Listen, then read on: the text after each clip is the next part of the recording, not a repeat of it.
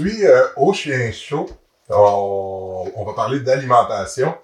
Puis euh, on reçoit, je- on reçoit une, à mes yeux en tout cas, une, une sommité en alimentation. Moi, je me trouve vraiment, je trouve que on est privilégié euh, sur le Chien Chaud de recevoir Waiba. Euh, Waiba Rabi, je le prononce bien. Oui, très bien. Je vais le lire pour, je vais lire ce que tu es parce que je veux pas m'enfarger dans, dans des mots. Fait que t'es diplômé en biologie euh, en Algérie et en agronomie à l'université Laval à Québec. Donc tu es une agronome aussi membre de l'ordre des agronomes du Québec. Euh, tu as plus de 15 ans d'expérience dans l'industrie de l'alimentation pour les chats et les chiens. Elle a toujours été passionnée par la nutrition et le bien-être animal. Elle a eu le plaisir de développer plusieurs aliments et gâteries pour différentes marques de produits extrudés, cuits au four et crus. Euh, et je te cite, euh, la, euh, la nutrition ou l'alimentation animale est une science complexe qui a un impact direct sur la santé et le bien-être de nos animaux de compagnie. Ceci nous pousse à toujours rester humbles, j'adore, à vouloir connaître plus et à faire mieux. Dans ce sens, nous développons année après année. Ouais. Fait que j'aime beaucoup cette citation-là parce qu'elle s'applique un peu à mon désir de faire évoluer les choses dans, dans mon domaine. Fait que, euh, en ayant le privilège de t'avoir ce matin puis de parler d'alimentation, tu sais, c'est un sujet qui touche euh, à peu Ouais, près ouais. tous les propriétaires d'animaux et plus. Puis, euh, j'aurais pas pu... euh, J'ai des opinions, mais euh, de ton point de vue d'une agronome puis d'une femme que je respecte énormément, ben, c'est le fun de pouvoir euh, aller un peu plus au fond de, de certaines euh, interrogations. Parfait. Bienvenue, Wally. Ben, merci beaucoup pour l'invitation. C'est vraiment euh, un, un- un- un énorme privilège. Euh, je peux, première question pour commencer, je voudrais au niveau plus personnel, de savoir est-ce que est-ce que tu es propriétaire d'un chien? J'étais, mais euh, on s- en fait, je l'ai donné à, un très bon ami parce que, euh, parlant de problèmes d'anxiété, mon fils a des problèmes d'an- d'anxiété, fait que ça, je voyais que ça générait plus d'anxiété que de. Il voulait quand même l'encadrer un petit peu trop parce qu'il écoutait justement des, vidéos de, de pas mal de De coachs. pas mal n'importe qui? T'as pas mal n'importe qui. Euh, les maladies, euh, toutes sortes de maladies, euh, presque quasiment qui n'existent pas, que certains inventent aussi au niveau. de- Fait que ça- ça- je trouvais que ça a généré plus de stress, fait qu'on a pris la décision de, de, de donner à un ami, puis euh, il est super heureux. Il vit justement euh, euh, sur une ferme. il est super heureux avec Tu as trouvé un endroit. un endroit, c'est ça, une famille. Il est super heureux. Puis quand je parle encore avec, avec lui, quand il me voit, genre, euh, sur Skype, il devient Il fou. Il réagit. Des fois, on dirait qu'il regarde, il s'en va, mais des fois, quand je rigole ou euh, quand je, je sais pas, il y a certains trucs comme ça, euh, il, il- genre, il, il lève la tête, puis comme étonné, puis il veut plus partir. Il arrête pas de bouger sa queue. C'est très drôle. Fait que c'est très drôle. Mais il y a vraiment, tu sais, il y a des gens qui m'envoient des vidéos, que ce soit du chien chaud ou de vie de chien, une émission que j'ai faite, qui m'envoient des photos, des vidéos que les, tu sais, le thème de voix, ou même des, des, pensionnaires, Ok. tu sais, des chiens qui sont habitués à moi ici, puis là, ils écoutent, Ah, qu'ils écoutent puis ils réagissent à ta voix. Vraiment, il y a, il y a quelque chose, tu sais, Ben, c'est ça. je suis pas dans leur tête, mais il y a quelque chose qui se passe, même au niveau visuel, tu sais, à- même à travers une télé, il y a des réactions, là, tu sais, on voit que c'est pas, des fois, c'est quand je parle, tu sais, là, les gens me disent, tu sais, ah, mon chien a vraiment réagi quand t'as appelé un autre chien ou quand t'as parlé à quelqu'un, il y a le son de ma voix, ça. mais au niveau visuel, il y a quelque chose à travers une télé que, que certains chiens, je veux pas dire les, tous, Tous les les chiens, parce que je déteste, je déteste les, les, les, les, euh, les affirmations de ce genre-là, mais fait je comprends ce que tu veux dire, que euh, même à travers un, ordinateur, Ouais, c'est ça. C'est surprenant quand même. Mais euh, il nous a impacté beaucoup parce qu'il nous, il nous a apporté beaucoup d'amour. Euh, il est resté huit mois chez nous. Mais euh, c'était des. Quelle race? c'était un labrador. Puis, Retriever. ok. Puis c'est, drôle parce que je ressens, euh, je ressens un brin de, de- Culpabilité? culpabilité. Ben, c'est sûr parce que euh, on- quand on l'avait euh, quand on l'avait ramené, ben, c'était pour la vie. Mais euh, malheureusement, euh, il, fallait prendre des décisions en tant que parent. Fait que, euh, on a pris, la, je pense, la, la meilleure décision. Le chien est placé dans une bonne famille, Ouais. qu'on est sûr qu'il va être super euh, bien traité. Et le, le, le- dans le fond, mon fils va, va beaucoup mieux. Mais il demande tout le temps après lui, il veut le voir, mais on s'est dit, on va laisser un peu le, temps. Ouais. Donc, c'est un ami, fait que c'est sûr qu'il va y avoir des occasions de, de se revoir, puis de... de... Puis je pense que, tu sais, j'essaie, j'ai souvent ces discussions-là euh, avec des clients, sais, ou des gens que je croise, puis qui me posent des questions, puis qui en arrivent à... euh, c'est- c'est- il y a quelque chose de très sain dans ce processus-là aussi, quand, quand c'est fait intelligemment, tu sais, mais... Ben oui, tu sais, le, le, le- tu l'as dit mot pour mot, le message qui est véhiculé très fort, euh, qu'on entend souvent puis qu'on qu'on qu'on peut lire euh, même dans les médias traditionnels, pas juste euh, sur les, les, les, les- les autres médias, mais quand on a un chien, c'est pour la vie.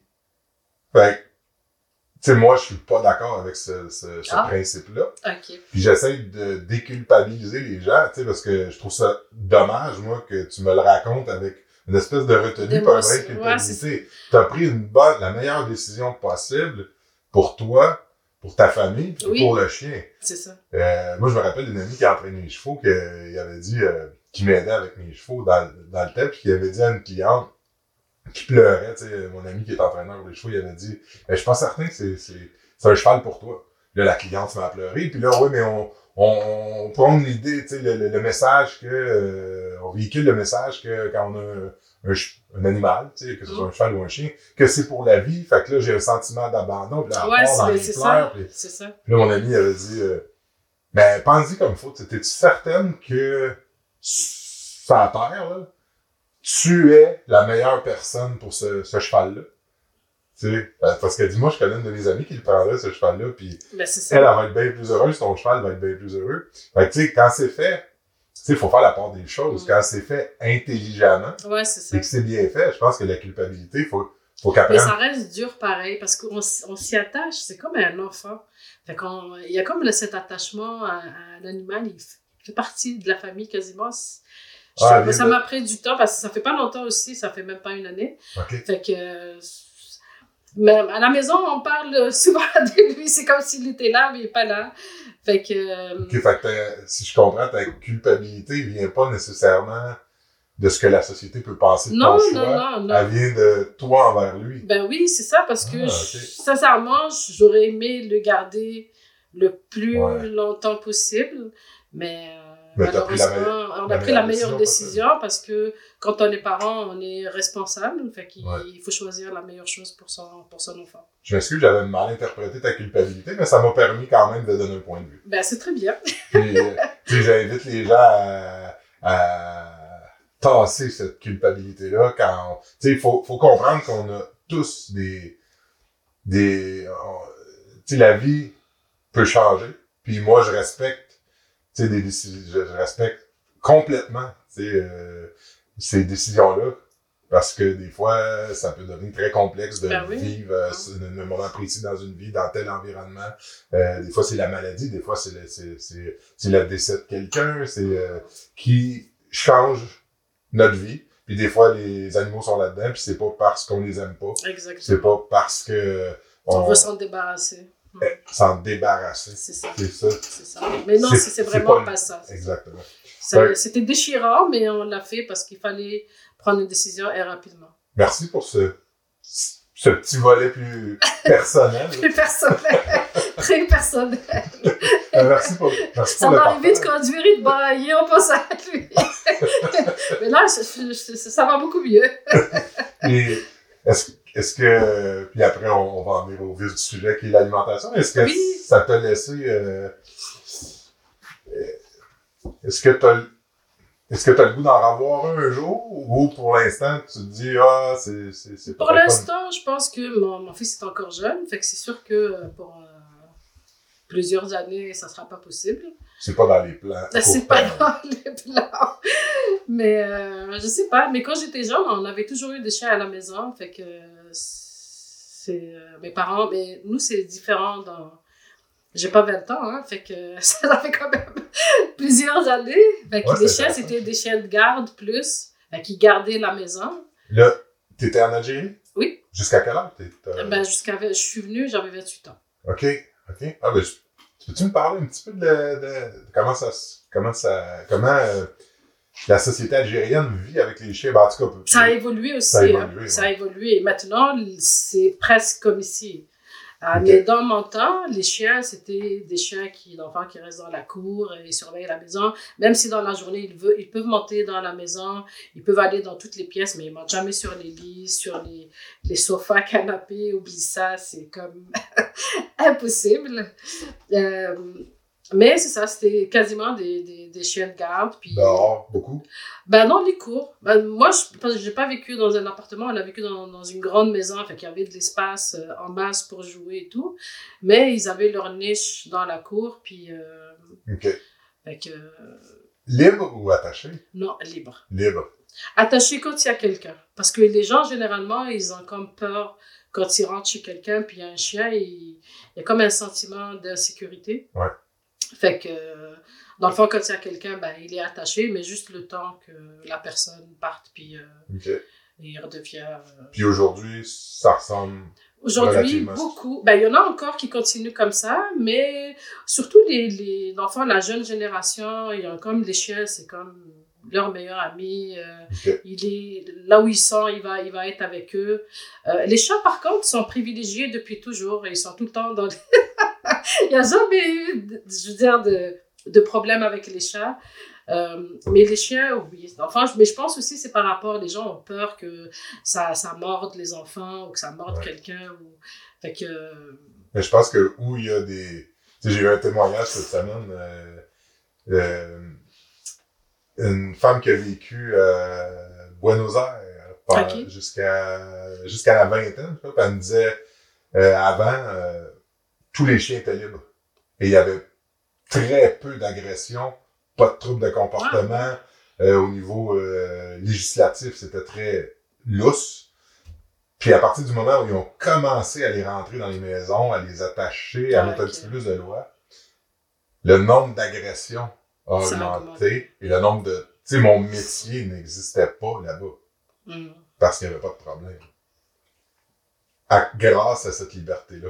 Mais euh, ça, ça me fascine. hein, parce que je me rends compte en voyageant aussi, et en parlant, euh, tu sais, comme l'Algérie, c'est la première fois que j'en- tu, me tu me témoignes de quelque chose qui se passait, qui a évolué. Mais c'est fascinant de voir dans les autres cultures comment ça se passe pour comprendre un peu où on est rendu, nous autres, comme Québécois, dans notre relation avec eux autres. là. c'est ça. Mais j'imagine ici aussi, ça doit être un peu pareil, non? Ben, ouais, c'est le même. C'est le même principe. Mm.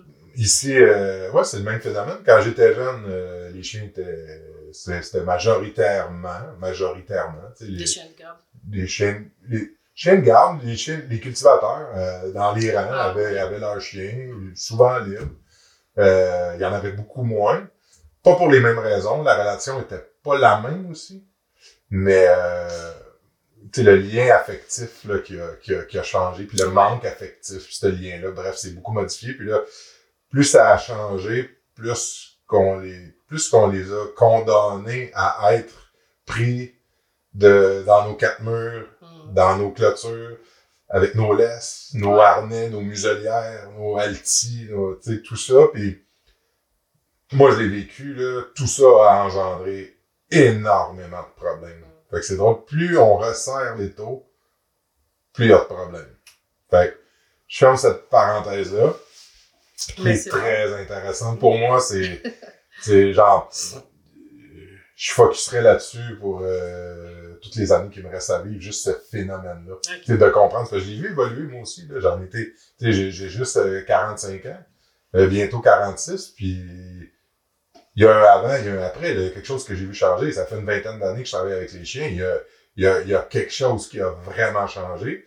Je, j'ai pas été capable d'assimiler ça au complet et d'accepter au complet Le changement.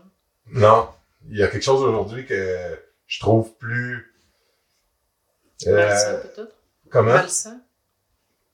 Le mot est fort, mais je pense que oui. Il y a quelque chose, ouais, un peu malsain. Il y a quelque chose qui me, qui, qui me dérange, en tout cas. Je suis en train d'essayer de le comprendre, mais tu dis malsain, euh, ouais, il y, a, il y une partie. Ouais. Parce qu'on ouais. veut comme s'approprier le- l'animal, il devient comme un... On dit notre enfant, mais en même temps, euh, Il y a de l'égoïsme, bonne. là- il y a, il y a de l'égoïsme là-dedans, c'est parce qu'on le fait parce que ça nous fait plaisir en, en premier, parce qu'il y a, il y a quelque chose qu'on veut combler euh, aussi. Ben, t'es la première qui, qui, euh, qui le dit avant que, tu sais, puis même le- le- les fois où j'ai voulu le dire publiquement, on m'a un peu, on m'a un peu fait taire, tu sais, on n'aime pas l'entendre. Exactement ce que tu viens de dire. Je trouve qu'il y a quelque chose de très, de- j'ai l'air de répéter ce que tu dis, mais c'est parce que ça m'a frappé, parce que je pense la même chose et j'ai utilisé souvent les mêmes mots. Je trouve qu'il y a quelque chose de très égoïste dans cette relation-là.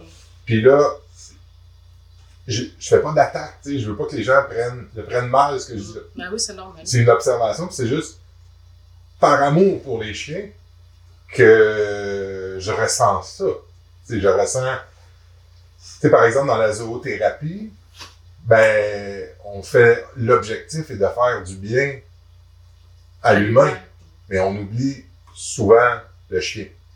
Ben, les autres animaux, mais en ce qui me concerne, Ben, c'est mon travail, c'est les chiens. Puis, euh, euh, c'est ça. Bref, j'ai, j'ai euh, un regard critique là-dessus, mais je suis pas dans les vérités, je suis pas dans le jugement. Mhm.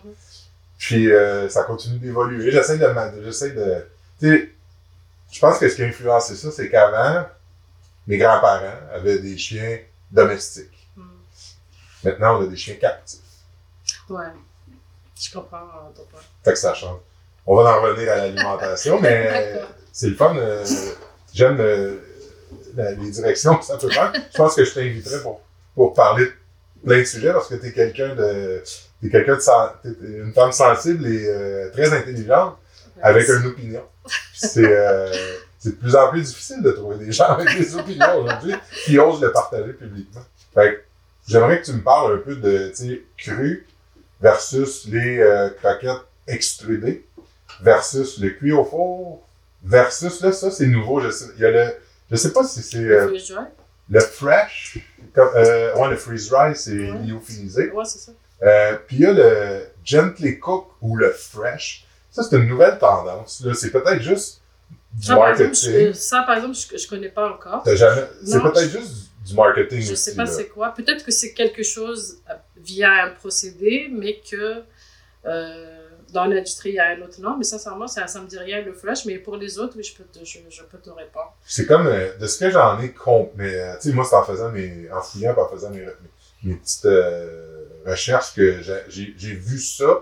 Quelques clients, j'avais déjà entendu le nom, mais je me demande si c'est pas juste du marketing puis une façon de le vendre, le gently cook. Fait que là, on est comme, Ben, mettons la cuisson au four, on pourrait dire gently cook parce que les fours qui se vendent en, en ce moment, surtout avec les fours à convection, ben, qu'on a la, la, la possibilité de, de cuire euh, le produit dans un petit laps de temps à des températures qui sont pas très très élevées comparativement mettons aux anciens systèmes euh, d'extrusion qui étaient comme qu'on utilisait beaucoup de chaleur et de et de pression. Fait que dans le fond, c'est- tu, tu pourrais mettre le cuit au four dans la catégorie Euh, oui. gently. oui absolument ça, c'est intéressant. absolument. Fait euh, veux-tu élaborer un petit peu sur toutes ces différentes façons-là de fabriquer? Ok. Ben, si on commence par l'extrusion, l'extrusion a commencé à peu près dans les années 30-40. C'est sûr que les extrudeurs ont évolué beaucoup depuis. Euh, puis la beauté, c'est que ces dernières années, quand même, il y a des extrudeurs qui cuisent à quasiment à basse température. Il n'y a pas, même s'il y a de la pression, mais la température n'est pas hyper élevée. Euh, de, plus, ben, de plus en plus de compagnies, euh, il y en a aux États-Unis surtout, qui font d'excellents extrudeurs, euh, que ça, ça ne dénature pas le, fond, parce que des gens ont peur que ça dénature euh, les protéines et tout. Euh, c'est sûr que quand on a un extrudeur, ou peu importe le procédé de cuisson, on a un, un des acides aminés qui est comme un, un acide aminé chélé, qui nous permet de savoir à quel point notre procédé détruit les, dans le fond, la protéine ou les acides aminés, c'est la lysine. OK. Fait que là, dans le fond, si, euh, dans le fond, les compagnies qui, qui fabriquent euh, de la nourriture avec un procédé d'extrusion, ben, leur euh, repère, c'est la lysine. Fait qu'ils vont tester avant-après. Ils vont voir c'est quoi le, le, le, dans le fond, le pourcentage de, de, on va dire, de dénaturation. De... La, la lysine, c'est quoi? C'est un acide aminé. En fait, il fait partie de la, de la chaîne des protéines. OK. Fait que ça va être un point de repère pour évaluer. Oui, parce que si lui est détruit, parce qu'il est très, très fragile à haute comprends. température. Fait que si, dans le fond, dans ton produit, tu quasiment plus de lésine, fait que vraiment, ton, ton procédé peut être problématique. Il faut que tu il faut que tu t'arranges pour ajouter des acides aminés pour que ce que tu mets avant cuisson et après cuisson soit quasiment pareil. OK. Fait qu'il y a une, il y a eu une, amé- il y a eu une amélioration dans la qualité de la nourriture extrudée, Oui. dépendamment des différents systèmes. Exactement. Ben oui, parce que les systèmes ont évolué. Euh, dans les années 60, mettons, euh, il y avait énormément de pression. Euh, fait que ça, on peut dire que les produits sont, les- la, la protéine est complètement dénaturée, puis l'organisme de l'animal ne peut plus reconnaître ces molécules-là. Fait que là, il, enfin, la, on va dire la digestibilité n'est pas super bonne, mais euh, ça fait quand même quelques années qu'il y a plein, plein d'extrudeurs qui sont excellents. Euh, ils- ont de très bonnes euh, enfin, température euh, versus pression. Fait que vraiment, le, le, le- ça a ratio- évolué. ça a beaucoup évolué. Il y a des ingénieurs qui sont, c'est vraiment, euh, qui sont excellents là-dedans, puis euh, ils ont développé des, de super bons euh, extrudeurs. Fait que, que les gens soient euh, comme à l'aise, puis peu importe, mettons, le procédé que tu utilises, la base, c'est que euh, les gens qui travaillent dans cette industrie-là, puis qui développent des, des, des recettes pour les chats et les chiens, c'est des gens qui sont extrêmement, mais extrêmement dévoués. Je ne le dis pas parce que je travaille là-dedans, c'est parce que je les ai côtoyés, ces gens-là. Mhm. Euh, D'ailleurs, cette semaine, malheureusement, on a perdu un de, de, de, de nos confrères, euh, Normand Vio, que je, je, je, je, je, une petite parenthèse. C'est une école à lui seul. Puis, euh, c'est, dans le fond, nos modèles, c'était des gens qui étaient extrêmement euh, consciencieux par rapport à la qualité de ce, de ce qu'ils offrent. Ils sont tout le temps à chercher de l'innovation. Fait que là, cette, euh, cette belle façon de voir la nutrition animale, c'est ça qu'ils nous ont légué, ceux Ouais. qui sont à- avant nous. Ouais. il y a lui, il y a Serge Boutet, mais ils sont comme, ils sont très nombreux. Il y a, de- il y a le, le docteur Grec aux États-Unis.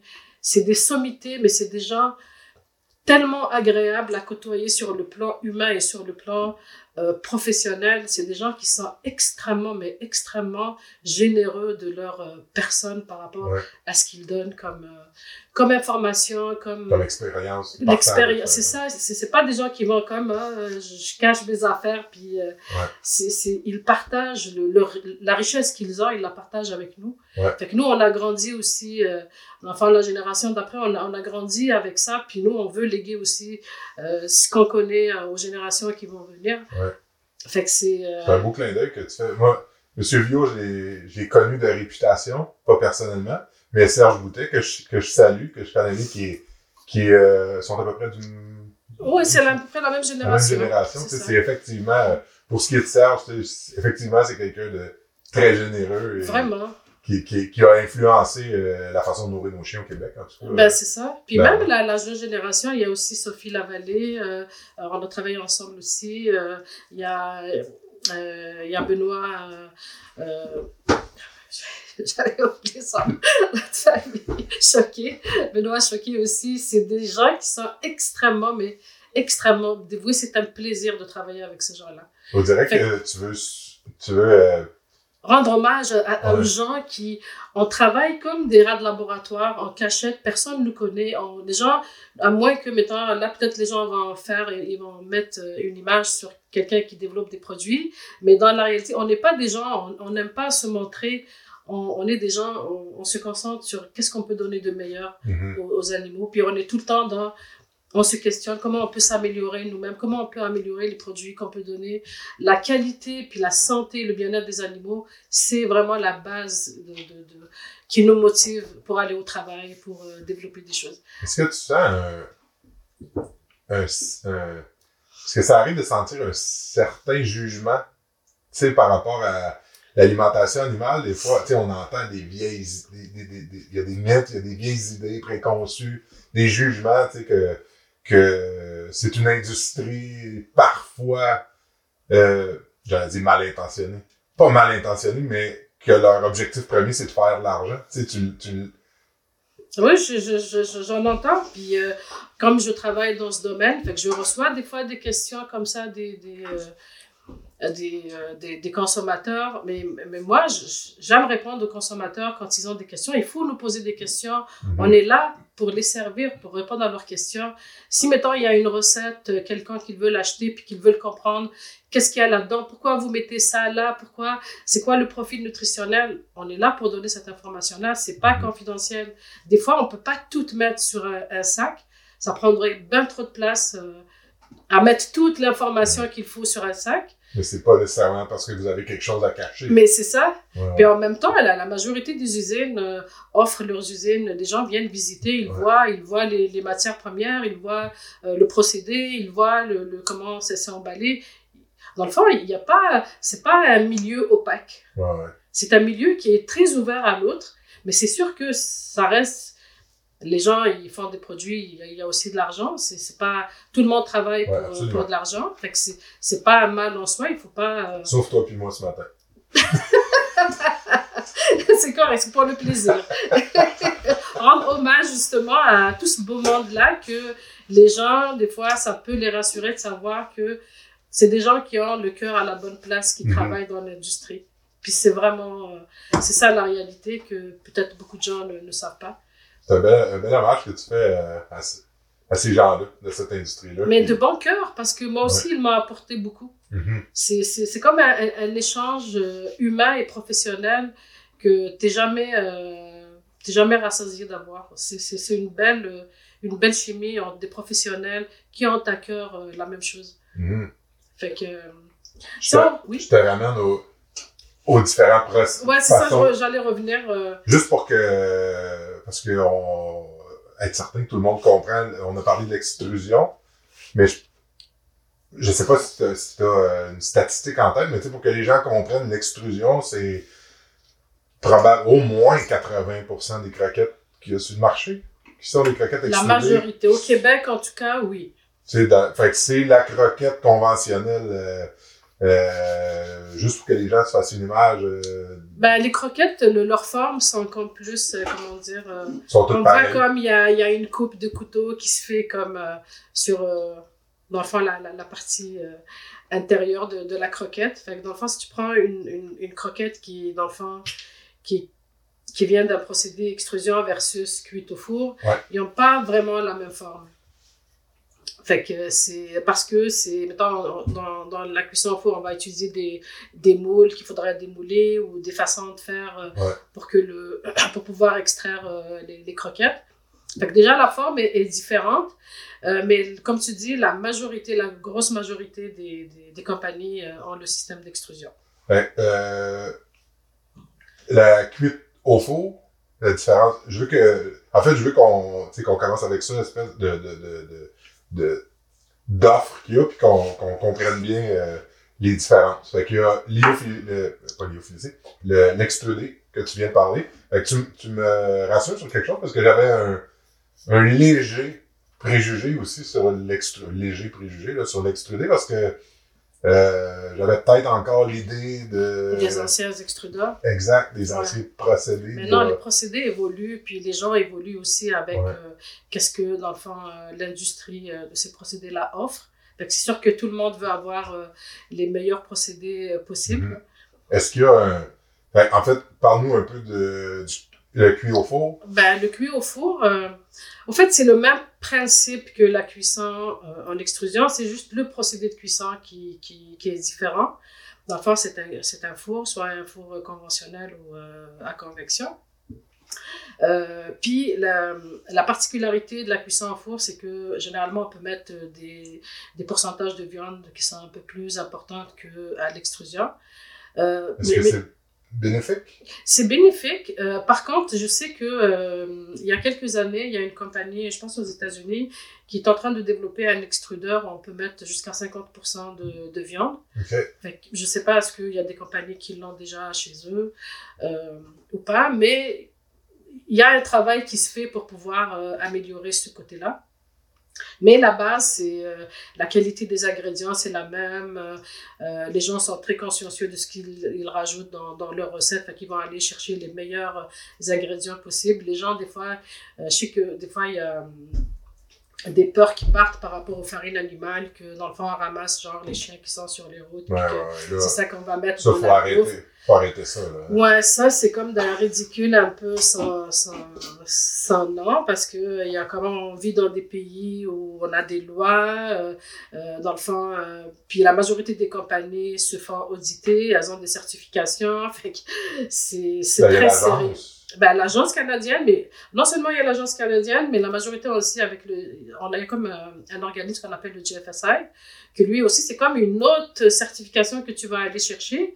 Puis ça, ça, ça niaise pas. Si t'es pas correct, t'es pas correct, ils vont, ils vont, ils vont te fermer les, les dossiers très rapidement. Mhm. Fait qu'ils vont pas se casser le pompon. Euh, Est-ce que euh, tu vas tu as des explications ou non? C'est tout est documenté. Tout est, est, est vu comme vraiment au peigne fin. Euh, mettons, ils vont prendre au hasard euh, un lot, Un échantillon. un un, lot. un lot, un échantillon de l'eau. Ils vont prendre au hasard euh, le lot qui a été utilisé d'un ingrédient au hasard.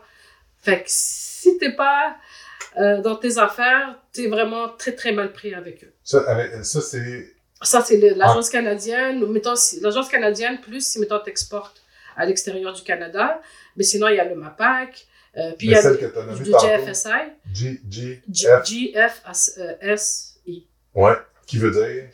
Euh, Ah. global, je j'ai pas vraiment. euh, mais en fait, c'est comme un, un groupe global. euh, je, je vais pas dire des conneries, mais dans le fond, ils sont, ils sont spécialisés dans la certification. dans le domaine agroalimentaire, que ce soit pour l'humain, que ce soit pour, pour le pet food. En fait, il y a, au niveau des recettes puis des procédés, ils vont, ils vont évaluer. Ils vont pas évoluer, évaluer les recettes, mais ils vont évaluer la qualité. Puis si tu fais un claim, ils vont, ils vont voir est-ce que tes claims sont vraiment ce que tu dis ou pas, parce que tout doit être documenté. Tout ce que tu dis peut être retourné contre toi parce qu'ils vont demander des preuves de ce que tu dis. Mhm. Fait que c'est très, très, très serré comme ça. norme. Puis c'est une certification que ch- chaque usine doit avoir chaque année. C'est pas- pas, une fois par cinq choix, ans. ouais. C'est pas un choix. Tu vas avoir une certification, puis généralement, maintenant, pour pouvoir exporter, t'as pas le choix de te certifier comme ça. Fait qu'on vient de régler l'histoire des chiens morts sur le Non, bord. ouais, non, ça, n'existe plus. Si vous avez encore un jugement par rapport à l'industrie, en pensant que ça, ça se passe encore, ça. ben, Ça, je pense que c'est insulter à vraiment devoirs. un paquet de monde euh, Ouais. dans l'industrie parce que les gens qui travaillent, puis même si, euh, dans le fond, tout ce qui est feed, c'est-à-dire euh, les ingrédients qui sont destinés à l'alimentation animale et non pas humaine, dans le fond, la base, ça vient des, abattoirs. euh, une fois qu'ils prennent, dans, le fond, les meilleurs morceaux pour les vendre pour les humains, ben, ce qui reste, ben, ça va être vendu pour les, les animaux. Puis pourquoi qu'on dit euh, animaux? Parce que si, une fois que euh, un ingrédient est classé feed, c'est-à-dire pour les animaux, on peut plus le mettre dans la chaîne de l'alimentation humaine. OK. Mais c'est pas parce que c'est c'est des parties qui sont malades ou que c'est des en plus dans dans les abattoirs il y a des vétérinaires euh, de l'agence canadienne il y a des inspecteurs euh, moi j'en connais beaucoup euh, d'inspecteurs qui travaillent dans les abattoirs puis ils font une job euh, exceptionnel fait que C'est toute la chaîne. c'est toute la chaîne alimentaire ben, ben oui ben oui Ouais, c'est ouais. ça arrive pas comme ça euh, Mhm. T'as envie d'acheter de la viande, tu vas aller l'acheter n'importe où. euh, tout est tout est contrôlé. Tout est réglementé, contrôlé. C'est c'est c'est ça. Fait que Euh, je m'excuse, je nous ramène à, à- ouais, il Au procédé. au procédé. L'extrudé, le cuit au four, je peux euh, noter en, citer en exemple bio-biscuit, oven bake, tu on voit bien les, les croquettes qui, c'est comme des mini-moules à muffins, ben c'est Et ça. on le voit bien com- euh, comparativement à l'extrusion, que la forme n'est pas la même. Et par la même Hagen aussi, ils font de la cuisson au four. Ah, il y a aussi de la cuisson. Ah ouais? Ouais, c'est ça. Fait que euh, je, je pense qu'aux États-Unis aussi, il y a certaines compagnies qui font de. C'était l'anchoui, C'est ça. fait du cuit au four aussi, Exactement. Fait que. Et de l'extrudé. Exactement. Fait que.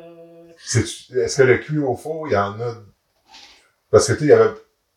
Je pense que le, pro- le procédé avant était peut-être plus coûteux que l'extrusion, ce qui a fait qu'il y avait moins de compagnies qui faisaient du cuit au Oui, oui parce que c'est ça. Mettons, euh, on va dire, je, je dis un exemple, ça, ça te prend euh, dix fois plus de temps de faire euh, le même nombre de, de, de batchs qu'en extrusion. OK. Fait que c'est sûr qu'en termes euh, de coût euh, d'électricité, euh, de toute... euh, Mais au niveau de la qualité, au niveau de la qualité, c'est du pareil au même. OK. Fait que c'est des formulations différentes qui peuvent s'adapter Exactement, à on s'adapte au procédé. Dans le fond, on- quand on formule, on va toujours prendre en considération la limitation de- du procédé. Mais sinon, euh, la base, la base, c'est la qualité des matières premières, puis aussi de s'assurer que si on formule pour un chien adulte, que tous les nutriments respectent les besoins d'un chien adulte. Si on le fait pour euh, croissance, gestation, lactation, il faut que tous les nutriments respectent leurs besoins ainsi de suite. C'est la même chose aussi pour les, pour les chats. Fait que la base, c'est la même. Mhm. Il n'y a pas un autre thinking, mettons, euh, dépendamment du, du procédé. Le cru, c'est c'est une autre histoire. Le cru, dans le fond, il y, a, bou- c'est- il y a beaucoup de frais, mais par contre, quand on rajoute des céréales, les céréales sont cuites, fait que c'est pas toutes crues. Il y a une partie qui est cuite, on peut pas mettre du riz dedans. euh, Oups. Attends, da- tu veux dire, dans l'alimentation crue, il y a certaines. Ben oui, les céréales. Ils rajoutent des fois des céréales dans, le cru. Ben, Pas, pas des fois. Euh, moi, la majorité de, de ce que je connais, ça, on rajoute des, c'est parce qu'on a, on a besoin de rajouter des, euh, des glucides aussi euh, dans, dans, dans l'alimentation. Fait que oui, oui, mais c'est, c'est cuit. Fait que tu peux pas donner du riz ou, mais général- généralement, les gens utilisent du riz parce qu'il est comme plus facile à digérer que, que les autres, Comme, les comme, autres céréales. Comme, euh, Comme céréales, comme Oui, glucides dans la viande crue. Oui, c'est. Souvent, le riz est... Il faut le faire cuire. Tu peux Ouais, pas le donner cru, tu vas rendre malade euh, l'animal. Est-ce qu'il y a, il y a, il y a, a-tu encore, comme, comme il y a euh, 20, 30, 40 ans, des compagnies de viande qui vendent la viande crue, mais que c'est vraiment la, vi- la viande crue, point, puis a aucun... Est-ce que, est-ce que ça, ça existe encore? C'est encore... euh, Euh, tu veux dire euh, des parties de, de, de l'animal qu'ils vont vendre Non, euh, comme viande crue? je, vais, je, vais, je vais préciser mon... Ouais, c'est ça, j'ai pas compris ta En question. Tu sais, avant, la viande, la viande crue, c'était une façon, tu sais, c'était une façon de nourrir les, les chiens qui était la moins dispendieuse. Je pense qu'il y avait, la qualité était pas ce qu'elle est aujourd'hui.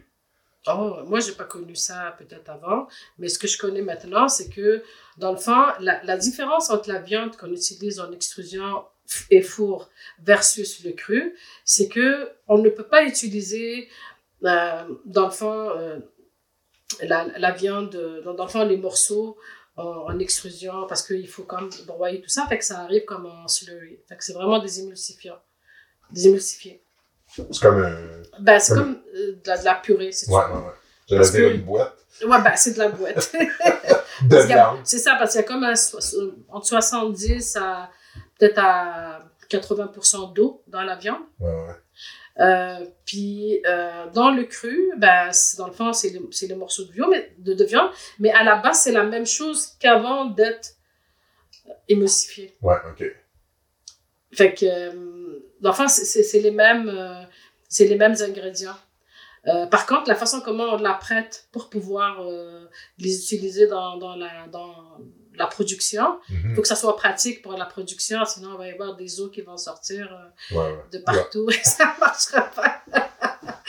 fait que, alors que dans, mettons, dans le cru, ben, ils vont broyer tout ça comme dans un grinder, euh, comme un hachoir euh, qu'on utilise euh, pour la viande à la maison. hein. Parce que mon, mon, tu sais, tantôt, ce que je te disais, la viande tu sais, il y a pas si longtemps que ça, puis il y en a sûrement qui le font encore, là, tu sais, de, de nourrir carrément. Ben, tu sais, je pense à, puis là, je les mets pas toutes dans le même bain, là, sentez-vous pas, si le chapeau vous fait, mettez-les, sinon, c'est pas grave, là. Mais, tu sais, il y a certains mocheurs dans le temps, ça se fait encore aujourd'hui, que c'était, euh, on lance un poulet, Ah, ok. puis euh, un peu de moulé avec de l'eau tiède, puis ça va être, ça va être, ça va être, ça va être, ça va être, Équilibré, puis... euh, quand on je vous que la viande crue, à- il y a Ok. 30-40 ans, c'était sans aucun supplément. Il y avait de la viande crue, c'était de la viande. Juste une partie de la Crue. viande, ouais, c'est ça. Soit une cuisse de poulet, ouais, c'est ça. Ok, non, là, c'est pas pareil. C'est vraiment, ils vont aller des chercher recettes. des, c'est des recettes complètes, euh, travaillées. Euh, euh, on va utiliser plusieurs parties de, de, l'animal ou de plusieurs animaux dans la même recette pour aller chercher, fond, tous les nutriments. Ils vont, ils vont utiliser aussi beaucoup les abats pour aller chercher les vitamines. Euh, mais des fois, si, mettons, on formule, puis que dans le cru, puis que les, parce qu'il faut tester ces recettes-là, euh, on se rend compte que ça ne respecte pas les minimums euh, pour les besoins nutritionnels. Ben là, il faut absolument supplémenter. Mais ça, c'est la compagnie qui doit le faire parce qu'elle, elle connaît c'est quoi ses carences en, Ouais, ouais. en vitamines et minéraux. Fait que, puis il y a des ratios aussi de certains, surtout minéraux, euh, qu'il faut respecter absolument.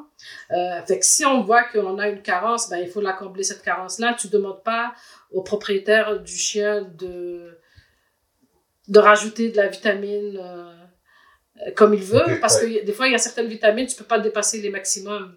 Que normalement, ben pas normalement, en fait, c'est régi. Tout ce qui sort, peu importe la compagnie de viande crue, ça se retrouve sur le marché dans nos sur nos tablettes. On n'a pas à, à ajouter. Non, rien. OK. À, à moins que sur le sac, Parce il n'y a ça, pas de mention que la recette suive les normes AFCO ou respecte les normes AFCO. Fait que là, il faut poser la question à la compagnie, est-ce que vous suivez les normes AFCO au FEDIAF en Europe? Euh, ou demander le profil nutritionnel euh, de la recette que vous, a- que vous achetez, puis... euh, Fait que vous avez- normalement, tout. ce- OK, mais ça peut se retrouver sur les tablettes sans respecter les normes AFCO? normal, ben, si c'est pas écrit que ça respecte pas les normes AFCO, il faut les challenger, il faut poser la question. Mais ça pourrait se retrouver sur. Honnêtement, je je, je ne sais pas, je n'ai pas checké toutes, euh, toutes les, les, serait, recettes euh, crues, mais ça, c'est les gens qui achètent les produits, ils, vont regarder qu'est-ce qui est écrit sur l'emballage. Fait que s'il n'y a pas la mention que ça suit les normes établies, ben, il faut questionner euh, les compagnies en question. Fait que si ça respecte ces normes-là, Ils vont le dire. tout est là. Oui, tout est là. Les recettes sont de rien rajouter. OK, ça, c'est, c'est, ça, je l'apprends. Ok. Honnêtement, je pensais qu'il y avait encore du cru qui se vendait, qui était pas complet Non. comme formulation. Parce que les recettes sont testées. Moi, de ce que je connais, les recettes sont testées. OK. Fait que chaque lot est envoyé euh, testé pour voir s'il comble tous les, euh, tous les nutriments ou pas. Fait que s'il y a une carence quelque part, il faut la corriger. Puis généralement, qu'est-ce qu'ils vont rajouter dans le cru? C'est pas des vitamines, parce que les vitamines, il y en a en masse. C'est plus euh, les minéraux. OK. Fait que là, ils vont aller chercher des enfants, les, les, euh, comme l'enfant le fer, euh, le, le cuivre. En fait, dans le fond, c'est certains, euh, certains minéraux qu'ils vont aller euh, chercher, plus particulièrement parce que des fois, il n'y en a pas assez, euh, dépendamment de quelle viande tu utilises. Fait que ça répond à, clairement, j'avais une question de quelqu'un qui, de, du chien chaud qui demandait vraiment, est-ce que, elle, de la façon qu'elle alimente son chien présentement, elle, mais je pense que ça, elle, elle est pas la seule, c'est que, elle pensait qu'il il pouvait, elle avait entendu dire qu'il manquait de minéraux dans la viande crue, parce que, il y a plein d'idées préconçues, là, là-dedans. Non. Fait que là, pour se déculpabiliser puis être sûr que c'était complet, elle voulait faire plaisir à son chien en donnant du cru, mais elle complémentait avec des croquettes pour être certaine que le chien ait toutes de les, tout ce qu'il a besoin. tout avait besoin. Mais pour pouvoir faire ça, il faut faire très attention parce que tu prends une croquette, il faut que tu, sa- tu saches déjà qu'est-ce qu'il y a comme, euh, comme valeur de ces nutriments-là, qu'est-ce que tu donnes, la quantité, versus qu'est-ce qu'il y a dans ton aliment de base que tu donnes cru pour pouvoir comme contrebalancer s'il y a un manque ou pas. Mais si tu, juste tu penses qu'il y en a pas assez puis que tu rajoutes, déjà ça dépend euh, quand est- est-ce qu'elle les donne en même temps puis ça c'est pas une bonne chose à faire parce que le cru et les croquettes ne se digèrent pas de la même façon. Là, tu- ouais. Fait que ça prend plus de- d'enfants, une ver- versus l'autre. euh, Le cru prend plus de temps pour être digéré que, le, que les croquettes. Euh, fait que, parce que des fois, il y a comme des particules d'os qui sont très fines, mais qui restent un peu plus longtemps dans, dans l'estomac et tout. Fait qu'il faut vraiment faire euh, attention à ça. Puis je pense que la meilleure chose à faire, c'est, il faut pas hésiter à poser des questions à la compagnie qui fabrique euh, Ouais. l'aliment en question. Mais quand tu dis de pas de ça. Idéalement, il faut laisser le temps. Par exemple, si on veut donner du cru et des croquettes, soit on, on donne le matin, euh, dans le fond, le cru, le soir, on donne des, des croquettes, mais on laisse le, le système digestif faire son travail normalement, parce que ça, ce que ça fait, c'est que ça perturbe le microbiote. Fait que les bactéries, comment c'est fait dans, dans, dans les intestins et tout, euh, qui vont aller euh, digérer euh, quand on mange du cru versus quand on mange autre chose. Euh, c'est pour ça que souvent, on, on- on va entendre parler de transition quand on change de Ouais, type faisait- de diète. Ouais, ça faisait partie de mes Mais c'est questions. ça, ça c'est pour les, les bactéries des intestins. Il faut leur donner le, le temps de s'adapter. Parce que si elles n'ont pas le temps de s'adapter, ce qui va se passer, c'est que soit il va y avoir de la flatulence, soit il va y avoir des diarrhées, soit des ballonnements, soit de, de, de, de, de la constipation, ça, parce que ça perturbe complètement la flore intestinale. Fait c'est pour ça qu'il faut y aller graduellement. Ça, euh, ok, ben on va y aller. C'était une, une question, c'était plus loin dans mon, dans mon, dans mon line-up, mais là, on est, non, non, non, on est dedans. euh, c'est parce que là, il me vient plein de questions en tête, là, par rapport à cette, parce que il y a la transition, et on va y aller une chose à la fois. Il y a la, y a la transition d'une nourriture à l'autre. Ça, on, on en parle tout de suite après, mais là, tu me parlais de quand on mixe viande et moulée, Il vaut mieux ne pas les mélanger ensemble. mais on peut donner le matin de un et le soir de l'autre. C'est ça. Mais de, de- parce qu'il y a quelque chose qui, qui, qui sonne, je vais dire, mon raisonnement à moi, qui est loin d'être scientifique, là. Mais euh, en fait, tu me confirmes que de donner la moulée et la viande crue en même temps, ça peut créer diarrhée C'est ça, des, c'est ça, des, Ok. euh, Euh, des inconforts, on va dire. mon raisonnement, c'était... Euh, je trouvais ça un peu étrange comme, euh, comme, euh, Comme raisonnement. comme raisonnement, parce que je me disais, ben, en fait, c'est comme si je bois euh, un verre de lait, puis euh, je bois tout un verre de vin après. Moi, j'ai confiance que mon système va s'organiser avec ça. Mais que, même pour les humains, c'est pas, c'est pas toujours vrai. Parce que toi, peut-être, si tu as un bon microbiote, puis que ton système, euh, d'habitude, digère bien les choses, tu donnes la même chose à une autre personne qui n'a pas peut-être assez de certaines enzymes digestives et tout, ben, il- ça va être un calvaire pour lui. Mais toi, ça va passer comme du beurre. On- est-ce qu'on peut dire que c'est la même chose pour cette, cette, euh, ce mixte-là, de viande crue et moulée, que c'est une recommandation parce que de façon générale, ça peut causer ces problèmes-là, mais c'est pas systématique C'est ça. ça qu'on va avoir un problème. Exactement. T'sais. Mais idéalement, on le préconise parce que pour éviter justement qu'il y ait des inconforts. OK. Fait que entre. Fait que dans le fond, mon, ma, ma réflexion était pas si mauvaise, c'est juste, mais je pense que tu viens de le dire, là. Il faut bien le comprendre, ça. Tu sais, si on, on, prend le temps de comprendre ce que tu viens de dire, c'est une recommandation Oui, pour éviter la diarrhée surtout. certains problèmes, mais ça ça. veut pas dire que votre chien va mourir, ça Non, veut pas non. dire que votre chien va systématiquement avoir un problème parce que vous mixez la viande crue et la moulée. Par contre, il y a une condition, c'est qu'il faut savoir qu'est-ce que ta moulée apporte et qu'est-ce que ton cru apporte. Pour ne pas débalancer l'apport nutritionnel quotidien. Ouais. Ça, Pourquoi, euh, Oui. pourquoi on, on, on est si là, tu sais, si, euh, sur les apports, sur, euh, l'alimentation des animaux domestiques, puis qu'on l'est même pas, tu sais, jamais, moi, je vais penser à ce que je mange, euh, tu sais, si je mange une, une pizza, ben, je me dirais pas, ben, ce serait peut-être mieux de ne pas la mixer avec des biscuits au chocolat puis un verre ça. de vin. hmm, J'ai toujours fait confiance à mon système, tu sais. Puis jamais, j'ai jamais entendu un nutritionniste, tu sais, d'alimentation humaine, tu sais, parler de ça euh, comme euh, recommandation.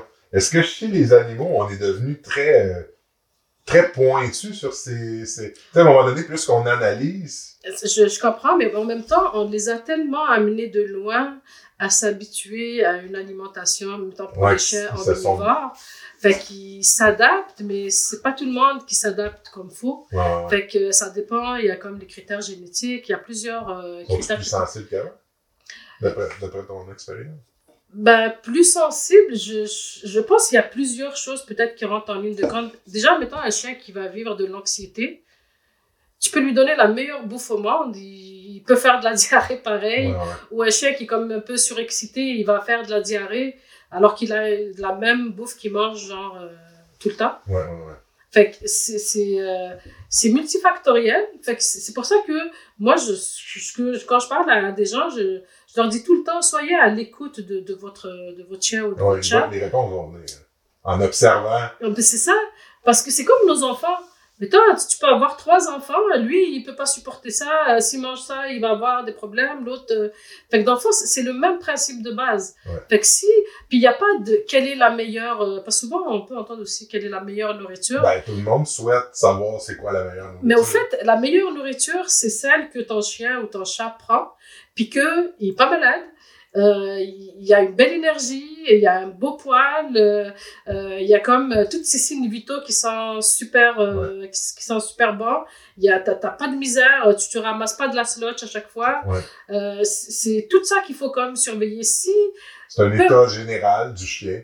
c'est ça, c'est le chien qui va te dire c'est quoi sa, la meilleure bouffe pour lui. Mhm. C'est pas, mais je sais que des fois, c'est des gens, ils veulent changer, aller, enfin, d'une nourriture à, à une autre. C'est correct, mais il faut pas oublier la transition. Juste laisser le temps au microbiote de faire son travail. Puis après, si le chien tolère bien les choses, ben, vous pouvez donner ce que vous voulez. Dans, bien sûr, dans les restrictions, qu'on dit toujours, de, de, de surveiller l'apport euh, d'un calorique qu'on donne euh, jour, Ouais. par, par jour. Parce que ce que ça fait, c'est que quand on donne différentes choses, puis qu'on ne sait pas qu'est-ce qu'il y a là-dedans, qu'est-ce qu'il y a là-dedans, on peut débalancer certains ratios, puis ça peut avoir des effets très, très néfastes sur la santé. Fait que nous, parce qu'on formule, on formule en respectant, on, on considère que le chien ou le chat va manger que ça. Pas de gâterie, pas de cochonnerie, pas de... On, on considère Ouais, que c'est, il a besoin de ça, fait que c'est Si ça qu'il va manger. mange juste ça. Si le chien Ouais. mange ça, il Ouais. va être super en forme pendant toute euh, la période de son stade de vie. Il n'y aura pas de problème. Mais si on rajoute, en plus, la question des gâteries, euh, c'est une autre histoire. Ouais. Euh, des fois, on est comme un peu trop généreux par rapport à ça. Puis ça, c'est un danger. Des fois, il y a même, j'en parlais à un moment donné euh, avec euh, justement un spécialiste euh, de la nutrition animale aussi, euh, au niveau des chiens et des chats. Puis euh, il me disait que euh, une bonne partie, des fois, des, des, des problèmes de cristaux urinaires, des, des problèmes de reins, ben, viennent des, des gens, ils gâtent trop leur- leurs animaux. Mais dans chaque move qu'il fait, tu lui donnes euh, une de gâterie. Ah, que s'il fait 100 moves dans la journée, tu lui donnes genre 100 200 gâteries par jour.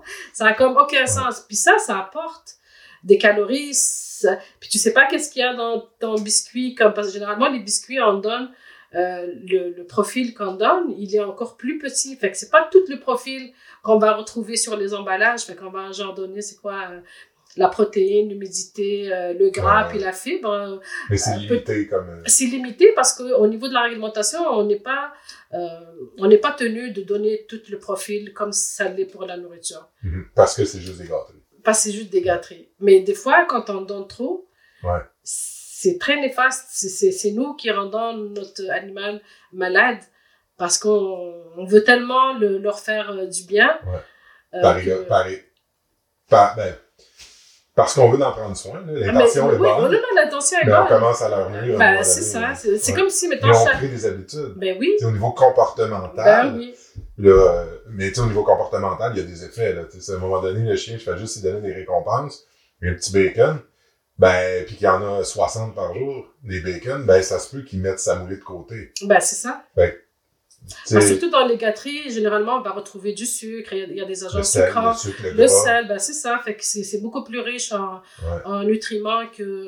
Ça, je l'entends souvent, tu relativement souvent, des gens qui me disent, je sais pas pourquoi mon chien, il lève, il lève le nez sur son bol, tu sais. Ben oui. ça fait depuis, il peut durer, il peut laisser là, euh, rester là pendant euh, 10-12 heures, puis il touche pas. Mm. Mais quand le chien attend, là, c'est au niveau comportemental, tu sais, mais le chien conditionné, ben ouais, je vais me priver de ça.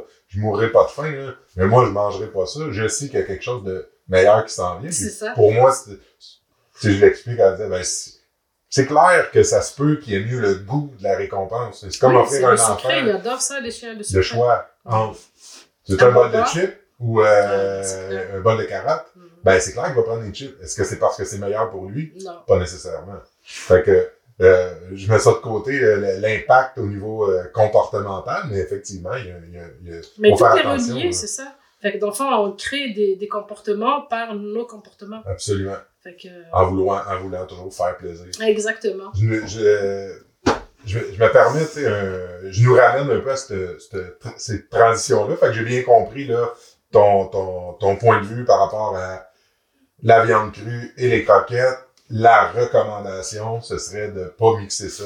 On peut, dans la même journée, on peut en Oui. manger, mais C'est ça. Séparément, mettons au moins Idéalement. 4 heures euh, minimum Quatre entre heures. les deux. Au moins minimum 4 heures de différence. c'est très intéressant. Mais c'est une recommandation, puis il y a des chiens qui sont Qui vont bien tolérer ça, ils vont même pas voir la différence. Fait que là, l'objectif, tu sais, moi, c'est toujours de responsabiliser les gens Oui, en leur donnant de l'information. Fait absolument. euh, c'est la première fois que je l'entends comme ça, avec une nuance, tu sais. Ben, une nuance. Faut bien le comprendre. Que c'est pas dramatique automatiquement. C'est ça. Si on le donne. Mais Quand on dose bien les choses, c'est pas dramatique, ça se fait très bien. Puis, tu sais, la transition, on va arriver à mouler, mouler, tu sais, d'une moulée à l'autre. Oui, ça aussi. Je me posais la question. Tu sais, je me suis- pour moi, avec la, la, la, la nourriture que, que je donne aux pensionnaires, parce qu'ici, j'ai trouvé euh, une moulée qui, qui euh, je ne fais jamais de transition. Tu sais, en fait, la majorité des chiens que j'ai en pension, euh, les propriétaires vont donner la même moulée que je, Ah, que je donne, Ah, mais j'en ai quand même au moins un 20% qui donne Autre chose. autre chose. Puis moi, avec la moulée que je donne, j'ai j'ai trouvé une, une- une formule. J'ai pas de problème avec les transitions. Ouais. Fait que, euh, pour moi, c'était un peu de la. mais Je suis vraiment curieux d'entendre ton point de vue euh, par rapport à ça. Mais tu sais, pour moi, ben c'est sûr que de la façon que je le dis, c'est moi, avec la moulée que je donne, j'ai pas de problème. J'ai pas à me soucier de la transition dans on, on va dire des chiffres, à peu près, pour qu'on ait euh, une idée, tu sais, dans au moins 80-90% des cas, j'ai pas à- à- ce n'est pas problématique. Mais je suis pas en train d'affirmer non plus que euh, c'est recommandé de faire une transition. Je veux juste dire que moi, ce que je vis avec la nourriture que je donne, j'ai beaucoup moins, j'ai pas à me- presque pas à me soucier de ça. Mais euh, ce que ça résonnait dans ma tête, je disais, tu sais, un chien, euh, il y a des chiens qui, qui, qui, qui vont manger une, une charogne, tu sais, dans le bois. Le chien peut être un vidangeur, tu sais, il va, il va se nourrir dans des dépotoirs au, au Mexique ou dans certains. Puis, Même les chats dans les laboratoires qui testent les nourritures, ben, ils mangent toutes les nourritures euh, possibles. ah ouais, ils vont sont- changer. Ben, c'est ça, il n'y a pas une sorte de nourriture qu'ils ne mangent pas parce que tous les tests quasiment Ouais, passent ouais, par ces labos-là. Mais c'est pas, mon, mon, ma question, c'était, c'est pas un peu, je me demandais ça venait d'où. Assez que je me, que je, il y a quelque chose que je trouvais un peu euh, exagéré là-dedans. Mais euh, je suis curieux de t'entendre là-dessus. Je trouvais ça exagéré, puis je me demandais, ça vient-tu d'une influence euh, de, de- du lobbying sur les vétérinaires, par exemple, qui influence puis qui lance un message pour attacher les gens à une sorte de nourriture pour être certain qu'on ait un repeat à chaque mois. Tu sais, je me suis permis cette Ah, question-là. ok. Est-ce que je me Je comprends ta question. Mais non, je, je ne pense pas parce que dans la, la réalité, moi, ce que j'ai vu, c'est que euh, euh, avant même qu'un vétérinaire le dise euh, d'enfin de changer de nourriture, c'est qu'il y a certains chiens qui sont susceptibles, disons, une fragilité au niveau digestif.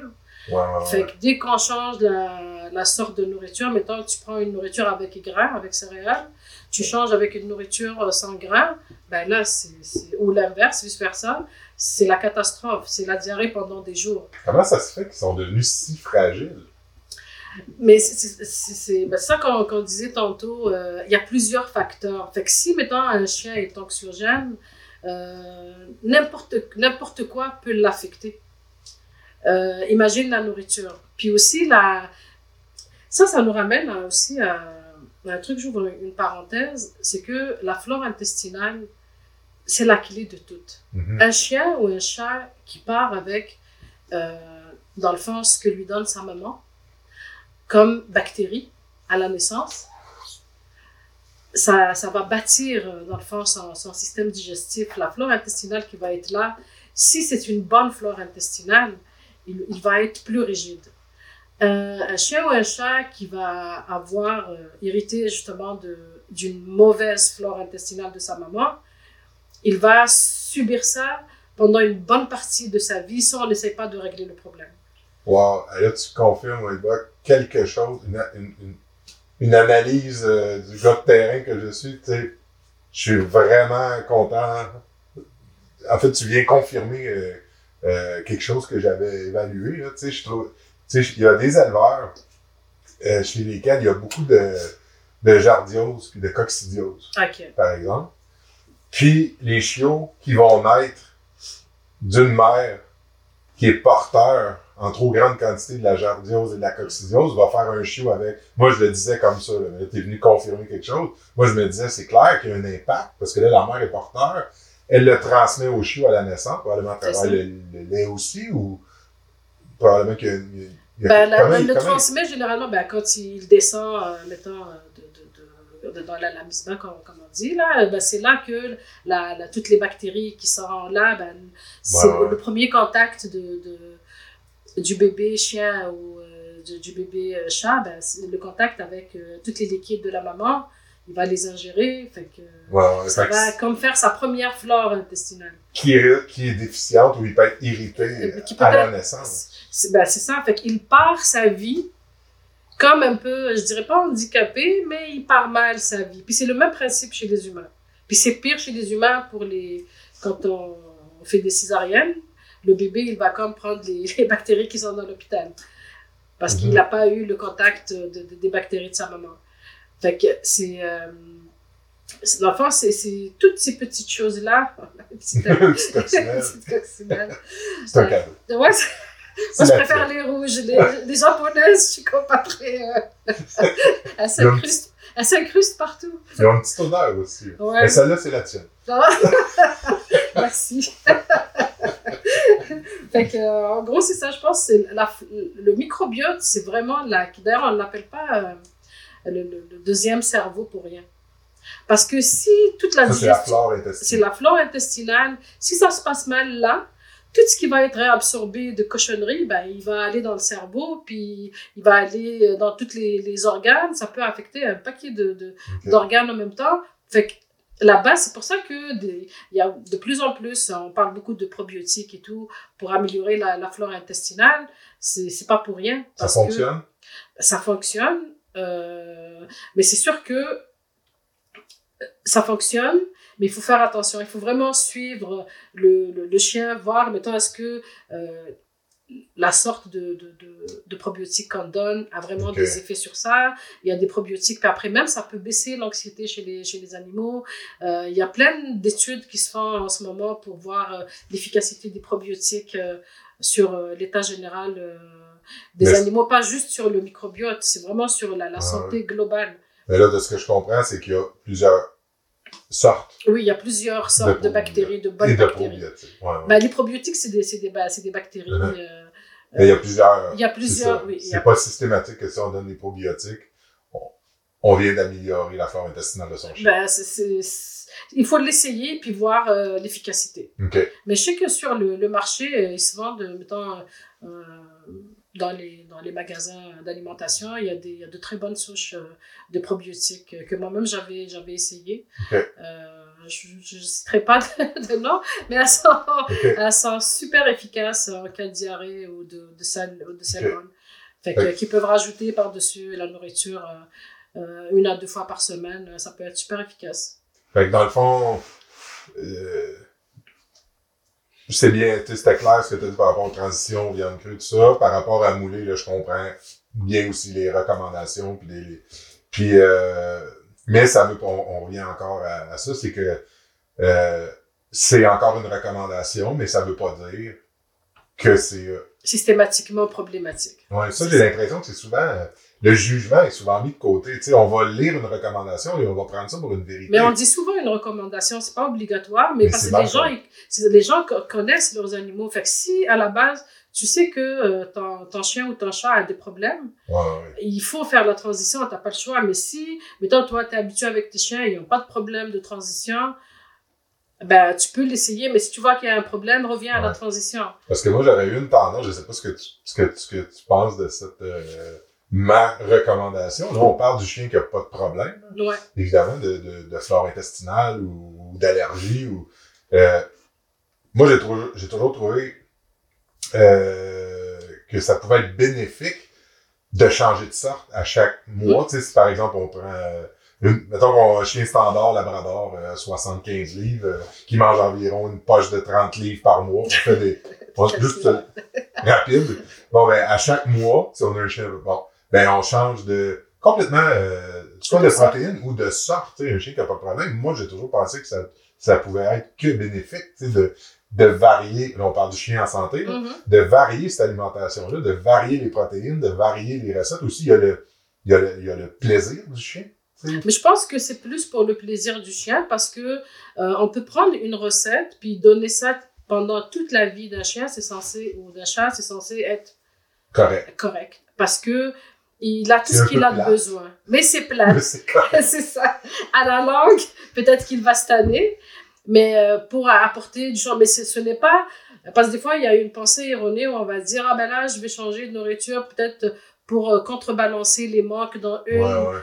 Ça, c'est faux parce que toutes les recettes, il faut qu'elles soient balancées avant d'être sur le, sur le, le, le tablette euh, dans les magasins. Ça, c'est comme, on ne peut déroger de, de, de ce point-là. Mais il y, a un, ouais, il y a un minimum. Ben, regarde, ça m'amène à une autre question. Là. Finalement, je m'étais fait un ordre chronologique. On était en train de tout le défaire. Là, tu en train de me mêler. Ouais, je m'en vais. C'est trop, Désolée. c'est trop pour moi. en fait, je voulais. euh, ça me mène à, à une question que j'avais qui était par rapport à ce qui se trouve sur le marché. Est-ce que on peut trouver dans une épicerie, tu sais, ou, euh, ou les, les, les, les, marchés, à, les, grandes surfaces, une moulée de qualité à, à, à bas prix. Est-ce que le bas prix est, sy- est systématiquement synonyme De bonne qualité? de, de, de bonne ou mauvaise mauvaise qualité. qualité? Euh, je pense que non. Je pense que la première chose que euh, les consommateurs devraient lire, c'est la liste des ingrédients. Fait que si tu regardes, puis tu vois, il y a quasiment pas de... ben, à part, mettons, des produits véganes, là, mais si tu vois qu'il n'y a pas de viande, il n'y a pas de farine animale, euh, et les ingrédients sont même un peu bizarres dans, dans la recette, faut se poser des questions. Mais si... Mais c'est quand même, ça a quand même été réglementé. Oui, oui, c'est réglementé, mais question? parce que c'est par, par rapport à la qualité des ingrédients. Ouais, fait que à la, à la biodisponibilité des nutriments aussi qui sont dans, les, dans, dans la recette. Donc, généralement, pour les chiens et les chiens, on va prioriser les, les protéines animales parce que elles sont, euh, elles sont mieux euh, biodisponibles, si on veut. Dans le fond, le- le- l'animal les digère bien, puis euh, on sait que ce que tu donnes, ça va être là disponible. Le, chien ou le chat va Mhm. l'utiliser complètement. Puis en même temps aussi, il y a une autre affaire qu'on fait quand on fait du développement de produits, c'est que avant que les produits soient sur le marché, on teste la nourriture, on teste est-ce qu'elle se digère bien, c'est quoi les pourcentages de digestion? Si mettons un pourcentage de digestion me donne, euh, dans le fond, c'est comme des coefficients de digestion, va me donner euh, que j'arrive pas au minimum de la protéine requise, ça veut dire mon produit est pas bon, il faut que je le retravaille pour qu'il soit euh, de meilleure qualité. Mais est-ce qu'il peut se retrouver ces tablettes Non, avec une mauvaise formulation? selon moi où je suis passé, selon moi où je suis passé, je, je peux te, je peux te garantir que non. Mais je suis pas partie dans toutes les places, que je connais pas tous Mhm. les produits. Non, mais je vais reformuler différemment. Selon les, les, euh, les standards minimums Oui, de l'industrie qu'ils doivent respecter. ils sont obligés de s'assurer que De ce minimum. oui, le minimum, que, ce le, qu'ils déclarent est, est correct. est-ce que le minimum est, euh, c'est pour toi, je le demande de façon plus personnelle, est-ce que le minimum que tu as vu est acceptable? Est-ce que ce que la loi exige ou ce que toute ces, cette réglementation Ah, exige, est-ce que si on y va là, au minimum pour avoir un coût de, Un coût de revient minimum, Mhm. est-ce que c'est euh, est-ce que ça peut être euh, en fait je l'ai pas est-ce que tout ce qui sort sur ces tablettes res- respecte des normes mais est-ce que est-ce que ces normes là sont acceptables pour toi mettons? Ok, ben, je comprends ce que tu veux dire. C'est qu'il y a certaines, euh, mettons, il y a pour les seniors, tu vas trouver que tout est moins, tout est, est moindre. Mais par contre, la, les, les, les ingrédients qu'on va utiliser vont être encore de meilleure qualité parce que même si on donne moins, il faut que ça soit plus facilement euh, digestible Ouais, ouais. puis qu'il ait accès à tous euh, les nutriments dont il a besoin. Euh, sinon, euh, quand on, mettons, généralement, quand on baisse comme ça les niveaux des minimums, c'est parce qu'on veut aller euh, chercher soit des claims, on va dire moins caloriques, ou on va dire, euh, euh, dans le fond, pour, pour un senior, pour, pour dans le fond, la perte de poids, Mhm. des choses comme ça. Fait que généralement, quand c'est au minimum, s'il y a une raison, c'est pas pour baisser les prix. Mhm. C'est parce qu'il y a un claim qui vient avec la recette. ok mais il y a quand même une ben non je le formulais comme une affirmation je le formulais comme une question est-ce qu'il y a une qualité de nourriture? Ben oui, je pense que toutes les nourritures qui sont en tout cas qui sont dans les magasins euh, comme étant euh, Mandou et, et compagnie, c'est, toutes des, des, des, des nourritures qui sont premium, super premium. Avec les, la qualité des matières premières euh, sont toutes réglementées, c'est régi, c'est, des, bonnes matières premières qui sont utilisées dans, dans les croquettes. Mais c'est la même chose pour ce qui se retrouve à l'épicerie. À l'épicerie, Ils sont quand même réglementés. Des fois, à l'épicerie, ce que ça peut changer, c'est que si, euh, si mettons, le- la compagnie va avoir de meilleurs prix d'achat, De volume. de, de- parce qu'ils ont un plus gros volume, donc ils vont aller chercher un meilleur prix au niveau des matières premières. Donc c'est sûr que pour eux, la recette va leur coûter beaucoup moins cher que Ouais. qu'une compagnie, mettons, qui va faire euh, ses Mhm. propres euh, recettes, que euh, le volume est beaucoup moindre. Fait que Ouais, ouais. plus c'est moins, plus les coûts des matières premières sont élevés. Fait Est-ce que plus je paye cher, c'est automatiquement un gage de qualité? Et à l'inverse, moins je paye cher, plus c'est un gage de, de, de... que moi, je pense pour ça, la meilleure réponse, ça sera, c'est l'animal qui va répondre à cette question-là. Mhm. Tu vois son état. Si son poil est scrap, euh, tu changes tout de suite. Ouais. Euh, si euh, tu vois que euh, le fond, euh, c'est signe vitaux, il y a à craindre. S'il y a le moindre problème qui commence à, à qu'on Mhm. commence à voir, euh, ben, il, faut arrêter la nourriture, peu importe si on dit c'est la meilleure au monde ou qu'on dit c'est la plus scrap au monde. Ok. Fait que moi, je pense que l'animal, son corps ne va pas mentir. Il va pas faire de publicité pour une marque ou pour une nourriture. Il, s'il digère bien, c'est que s'il reçoit tous les nutriments qu'on lui donne, il va, il va, il va être bien, peu importe la nourriture qu'on, qu'on lui donne. Fait que je pense que c'est lui qui va, c'est l'animal qui va répondre à cette question. ouais. Je partage ton point. Euh, on, juste, euh, on va revenir un peu dans le temps, parce qu'on avait, on a parlé de extrudé, de cuit au four, Mhm. on a parlé du cru, euh, lyophilisé, qu'on a le freeze dry en anglais. Ouais. Euh, Ben ça, c'est beaucoup, beaucoup de protéines. Généralement, le freeze dried, euh, maintenant, je pense qu'ils commencent à faire des formules. euh, ils vont mélanger le freeze dried avec des, des croquettes, des choses comme ça. Euh, je pense aussi que c'est des, des produits quand même de, de, de très haute qualité. Euh, Peut-être l'inconvénient, c'est que ça coûte extrêmement cher, parce que ça coûte, le procédé coûte extrêmement cher. Ouais. Fait que c'est pas tout le monde qui a les moyens d'utiliser le, un lyophilisateur. Fait que, mais ça reste des, des bons produits. Puis même avec ça, parce que moi, j'avais rencontré des gens qui donnaient euh, ce genre de produits, puis ça veut pas dire qu'il y a eu une euh, super amélioration au niveau de la santé de leurs animaux euh, parce qu'ils consommaient du lyophilisé. Fait que, mhm. c'est pour ça que je dis, moi, je, je reviens à la base, c'est vraiment, on s'assure que la liste des ingrédients, il n'y a rien de bizarre, il n'y a pas de bizarrerie dans la liste des ingrédients. Quand on s'assure que la compagnie qui fabrique ça, c'est des gens quand même qui ont une bonne réputation. Mhm. Euh, puis s'il y a le, le moindre euh, questionnement, il faut poser des questions aux compagnies qui produisent l'alimentation.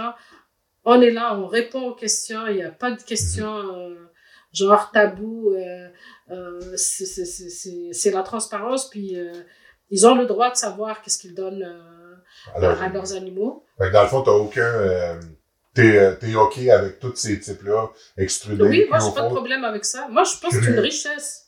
de- C'est une richesse d'avoir cette variété-là. Ouais. Puis en même temps, même dans l'industrie euh, des compagnies, on, on se challenge en tant que, mettons, en tant que professionnel dans, tu vois quelqu'un qui, qui fait ça, toi, tu, tu peux, tu peux penser à quelque chose d'encore meilleur. Ouais. Donc on essaie comme tout le temps d'a- d'apporter des améliorations.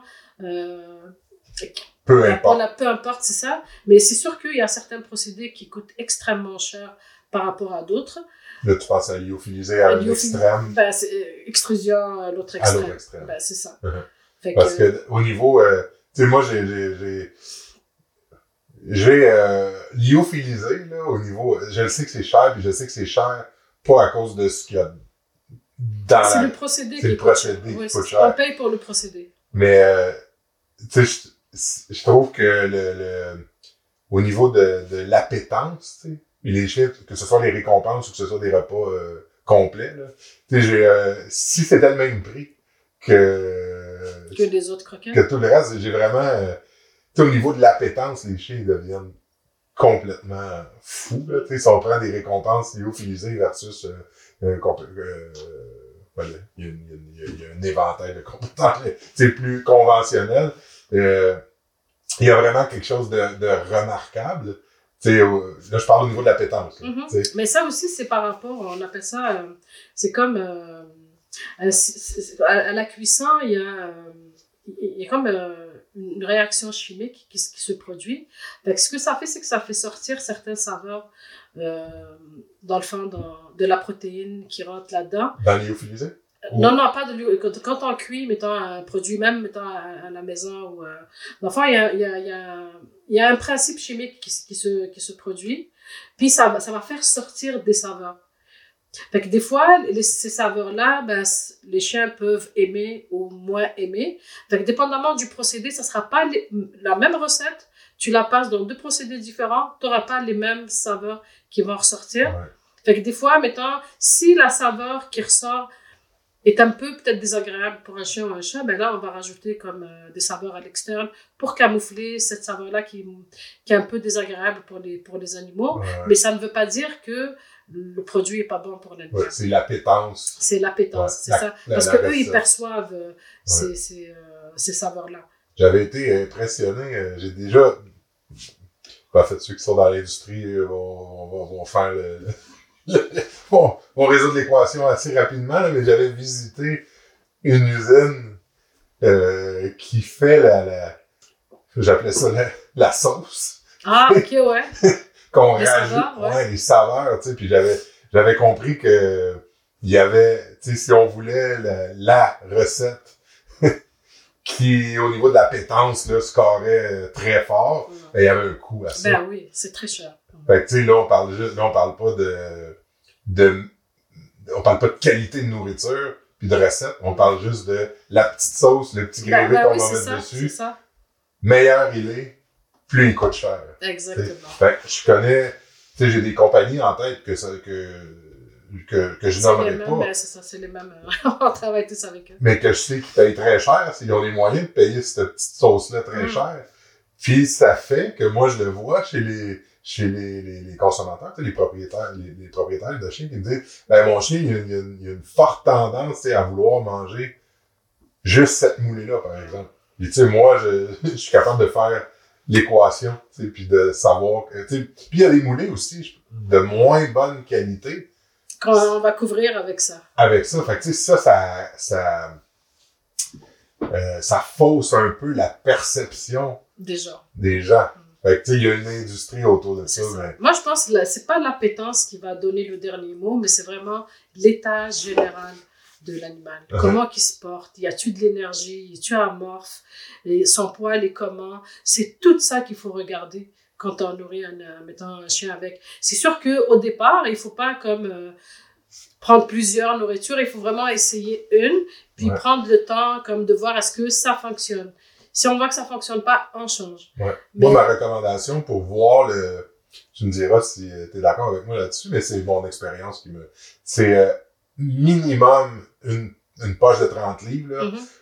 minimum, tu sais, une, une à deux poches pour voir les effets. Les effets, exactement. T'as-tu les mêmes chiffres que moi dans... Ben, à peu près, c'est ça, parce que ça prend le temps que le, le système, comment il se digère, il va manger une fois, puis comment ça, le, son système digestif va digérer tout ça, puis une deuxième fois, la flore intestinale aussi, est-ce qu'elle s'est adaptée ou pas? Ouais.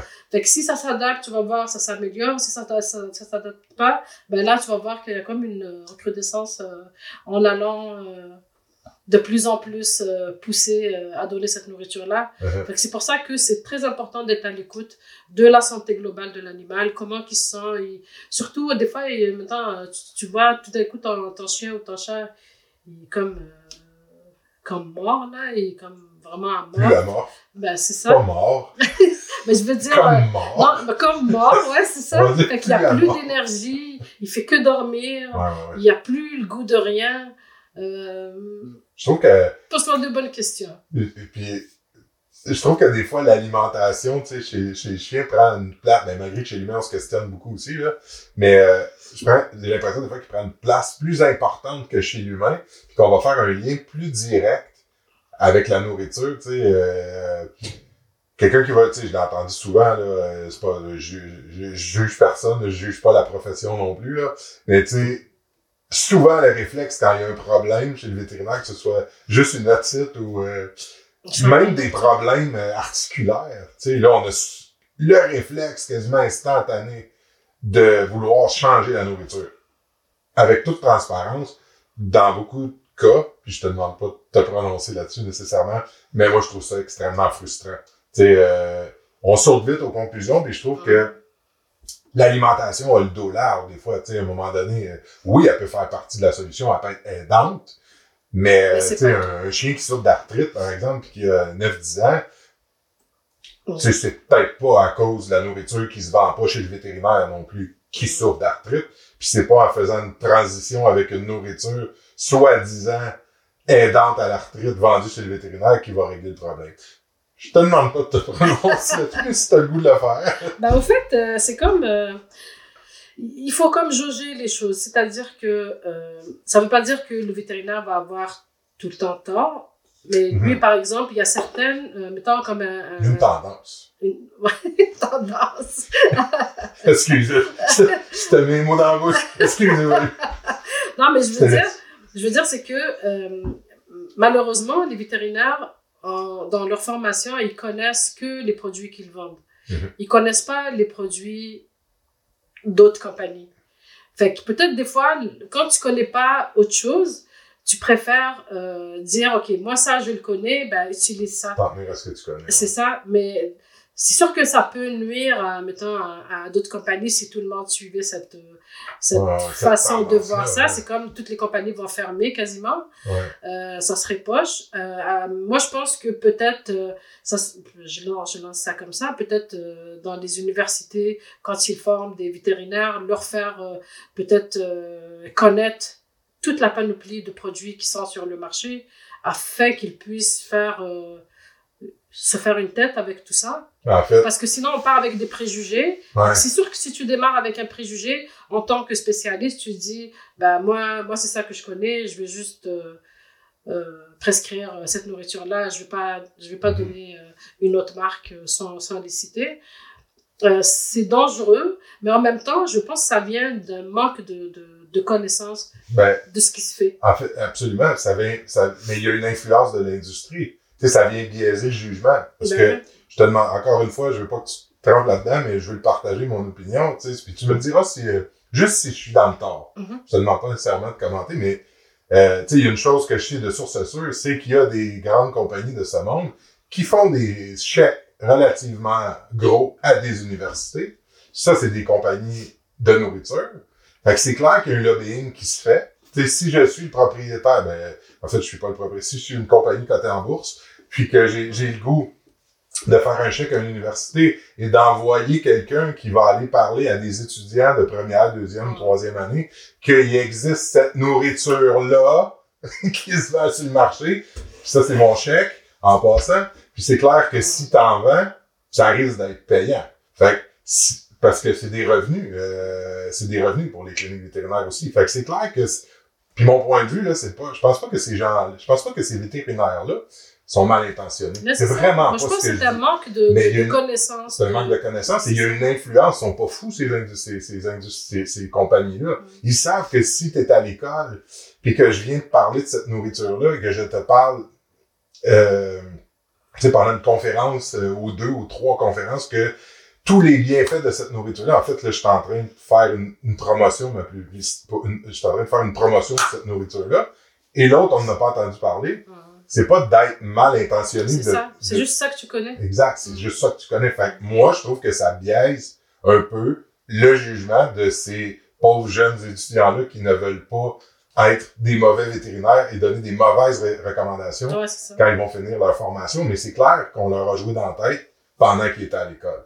Fait que ça a clairement euh, une influence sur les, les, les, les- les clients qui vont venir. Puis si on dit, ben mon chien souffre de ça, puis je connais pas ça, ben je vais parler de ce que je connais. Qu'est-ce que je connais? C'est ça. Puis ce qui me rapporte aussi, parce qu'à un moment donné, euh, ça coûte cher avoir une clinique vétérinaire.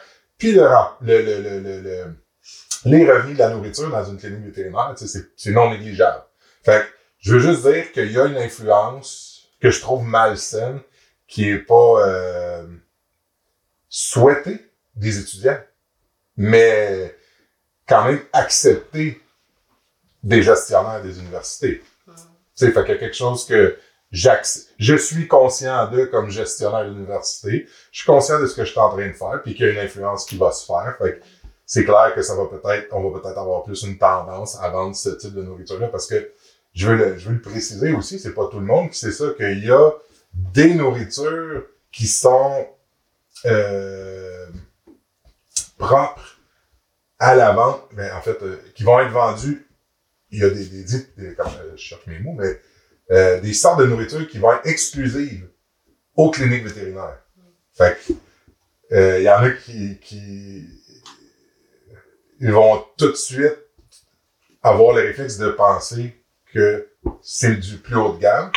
Fait que dans leur tête, ils vont dire, ben, il y a ce qui se vend en boutique qui peut être très bon, mais si je veux donner ce qu'il y a de mieux pour mon chien, ben, je vais donner ce qui se vend chez le vétérinaire. Ouais, ça. Fait que ça, c'est une, influence, c'est ma perception, c'est qu'on on, on l'influence, ce marché-là aussi avec les sortes, t'sais. Fait que, bref, tu comprends un peu mon, mon, ton point, mais moi, je pense que la beauté de la chose, c'est que, euh, de un, il y a quand même euh, beaucoup de vétérinaires qui font la part des choses, puis qu'ils Mhm. sont comme curieux de ce qui se passe euh, ailleurs. Ils font leur propre devoir de, de, de, de comprendre. Fait que s'ils restent pas comme c'est ça que j'ai appris, puis c'est ça que je fais. ton commentaire, il est, il est sage, puis je le partage. t'sais. Je veux pas qu'on pense que je mets tous les vétérinaires dans Ben, le même panier. c'est le, le principe. Mais je comprends euh, du principe. Puis euh, ça, je dis, c'est pour ça que c'est super important que le consommateur soit éduqué. Ouais. Puis dans le fond, quand- ce qu'on fait en tant que, dans le fond, toutes les compagnies où on travaille, euh, on fait de l'éducation avec nos représentants de vente. Ouais. On leur explique les nourritures pour qu'ils puissent l'expliquer euh, Le dans les possible. magasins le mieux possible aux gens. On, on donne, euh, je sais pas combien de fois par, par année, des formations euh, aux représentants de vente afin que le message arrive. C'est pas pour euh, faire de la publicité pour le produit, mais sur démystifier des fois des choses qu'ils comprennent pas. Ouais. Puis moi-même, j'ai eu à donner des, des formations, même pour euh, des gens des, des magasins. Euh, puis euh, je, je reçois toutes les questions, puis il n'y a pas de tabou, toutes les questions sont permises. Si je sais pas quelque chose, je vais me renseigner, puis je reviens Mhm. avec l'information en toute humilité. Euh, mais il y a un travail d'éducation qui se fait, puis je pense euh, il y a toutes les compagnies quasiment font ça. C'est quelque chose qu'on ne peut pas euh, ne pas faire. De supporter les, les, les boutiques. Puis, Ben, c'est ça, on supporte absolument. les boutiques, mais avec les représentants, Ouais. il faut leur donner la meilleure éducation afin qu'ils puissent former eux aussi euh, Ouais. les gens dans les magasins pour que, fond, l'information arrive aux consommateurs. Mais Ouais. c'est, difficile pour ces. C'est difficile de, de, dans le marché, tu sais, pour ces boutiques-là, de compétitionner les vétérinaires. C'est difficile, tu sais. En fait, puis je veux juste. C'est, c'est important de les supporter, puis c'est important d'informer les, les, Les consommateurs. les consommateurs. Ben oui. c'est, ça que je veux faire aujourd'hui. C'est ça que, que je souhaite faire avec le chien chaud pour qu'on soit le plus responsable possible, qu'on ait le plus d'informations possible, puis qu'on la digère, Mm. puis qu'on prenne les meilleures décisions possibles. Mais tu sais, c'est pas parce que ça se vend chez le vétérinaire que c'est meilleur, et c'est pas parce que ça se vend dans une boutique que c'est moins bon. Non, il y a du bon chez raison. le vétérinaire, il y a du très bon, il y a du moins bon. Puis la même chose, tu sais, il y a des nourritures de qualité qui se retrouvent en boutique aussi. Puis Mhm. Commentaire personnel, je trouve que souvent, les vétérinaires ont une tendance à cracher là-dessus. Puis je trouve ça, je trouve ça, euh, ça, un peu ouais, c'est pas professionnel. C'est ça, parce que je pense que le but ultime, c'est que, que ça soit vétérinaire ou nous, les agronomes qui formulons euh, pour les compagnies euh, on- je- dans le pet food, je pense que le but, c'est de, de donner le meilleur produit possible pour Mhm. l'animal, pour qu'il soit bien, pour qu'il soit en santé. Il y a personne qui veut produire quelque chose pour rendre l'animal malade. Absolument. Je veux dire, c'est ça. C'est comme trop. euh, J'ose même pas Ce penser à ça. machiavélique. Ma- Machiavélique. C'est ça. Fait que je- je pense que c'est ça, je t'ai dit comme tantôt, je t'ai parlé sur les gens qui travaillent dans l'industrie. On, on est comme dans le, dans le noir absolu, personne nous voit, mais on travaille comme des malades pour donner le meilleur pour les animaux. Ouais, c'est tout à votre honneur. Ben, pour nous, c'est un devoir. C'est Ouais. parce que quand tu as une responsabilité, il faut être à la hauteur de cette responsabilité-là. Absolument. Tu sais, que- mes, mes commentaires aussi, euh, tu sais, sont- ils visent, ils visent, ils visent plus euh, l'influence du marketing et de l'argent sur l'industrie. Parce que je sais qu'au final, tout le monde qui font ton travail sont bien intentionnés. Et ce qu'ils veulent, c'est la santé de l'animal. Ben oui, ben oui. Mais il y a quand même l'argent qui vient influencer ce Comme dans domaine tous les domaines, c'est ça. Fait que, en le comprenant, puis en étant plus informé, ben, on peut faire des, des choix juste peut-être plus éclairés. Parce que Euh, moi, ce que je pense qui est plate, c'est qu'on dirait que la confiance est comme ébranlée entre euh, les, dans le fond, les, les facteurs de l'industrie ou l'industrie en tant que telle, parce qu'on entend beaucoup de, de, de mauvaises nouvelles par rapport à ça, puis qu'on ça devienne comme des faits avérés, alors Ouais, que c'est pas vrai euh, ce qu'on entend, c'est pas tout ce qu'on entend, c'est la vérité absolue. Mhm. Fait que, Je vais euh, passer une autre question. ok, vas-y. Puis tu sais, mon but, euh, c'était pas... Tu sais, je me suis permis des commentaires euh, puis des réflexions plus personnelles que j'assume pleinement, puis je, je m'excuse si je t'ai mis dans une, une position un peu plus Non, c'est délicate. correct. Mais c'est mes propos, C'est tiens. Mais pour ça, je, je peux juste ouvrir une parenthèse par rapport à ça.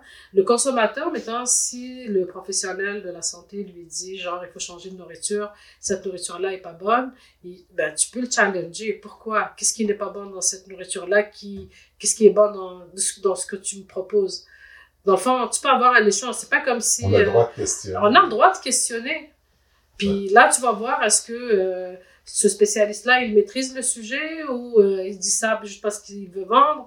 Fait qu'on peut, euh, on peut retourner le, la chose indirectement, Mhm. sans offusquer personne. Mais c'est juste pour... parce que aussi, il faut savoir qu'il y a un prix à, à tout. Fait que, euh, dans le fond, les gens, ils vont aller acheter des nourritures selon le budget, sur, selon ce qu'ils peuvent se permettre euh, d'acheter. Ouais. Fait que, euh, on peut pas leur mettre un gun en les va, culpabilisant que, mettons, s'ils achètent cette nourriture-là, puis que le chien va bien ou le chat va bien, mais qu'on veut absolument changer pour une autre, c'est quoi la raison?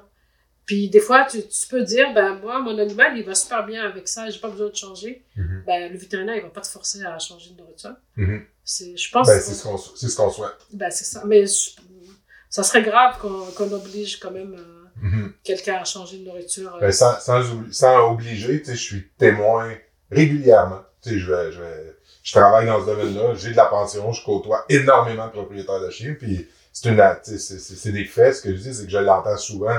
Cette espèce d'influence-là, on joue avec les émotions et la culpabilité. Mm. Tu sais, des fois, c'est juste un regard ou une espèce de, ben, en tout cas, si t'aimes pas, tu sais, j'allais dire, si t'aimes pas plus ton chien que ça, il y a déjà, j'ai déjà, je l'ai déjà entendu celle-là, mais tu sais, de jouer sur la culpabilité, des fois, juste avec un, euh, une gestuelle ou un regard, ça influence ces pauvres personnes-là qui, souvent, quand on se retrouve chez le vétérinaire, émotivement, on est un petit peu plus vulnérable. Ouais, je comprends. Fait que bon, OK, j'arrête d'en parler, mais cette, cette, cette petite réflexion-là, je, je pouvais pas la garder, la garder pour moi parce que, parce que je pense que les gens ont... Je pense que je suis pas le seul à le, à le penser. Puis je l'ai dit, on en fait ce qu'on veut. c'est ça. On passe à une autre question qui va peut-être encore une fois...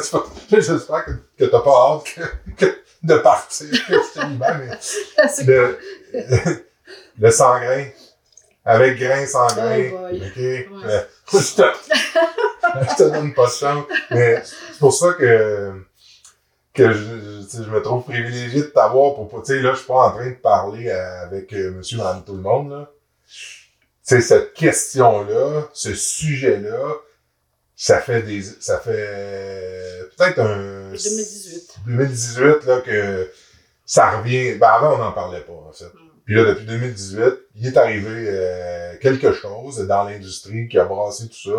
Et là, tout d'un coup, la nourriture sans grain, c'est du poison. Et j'ai attendu à plusieurs reprises, là, OK?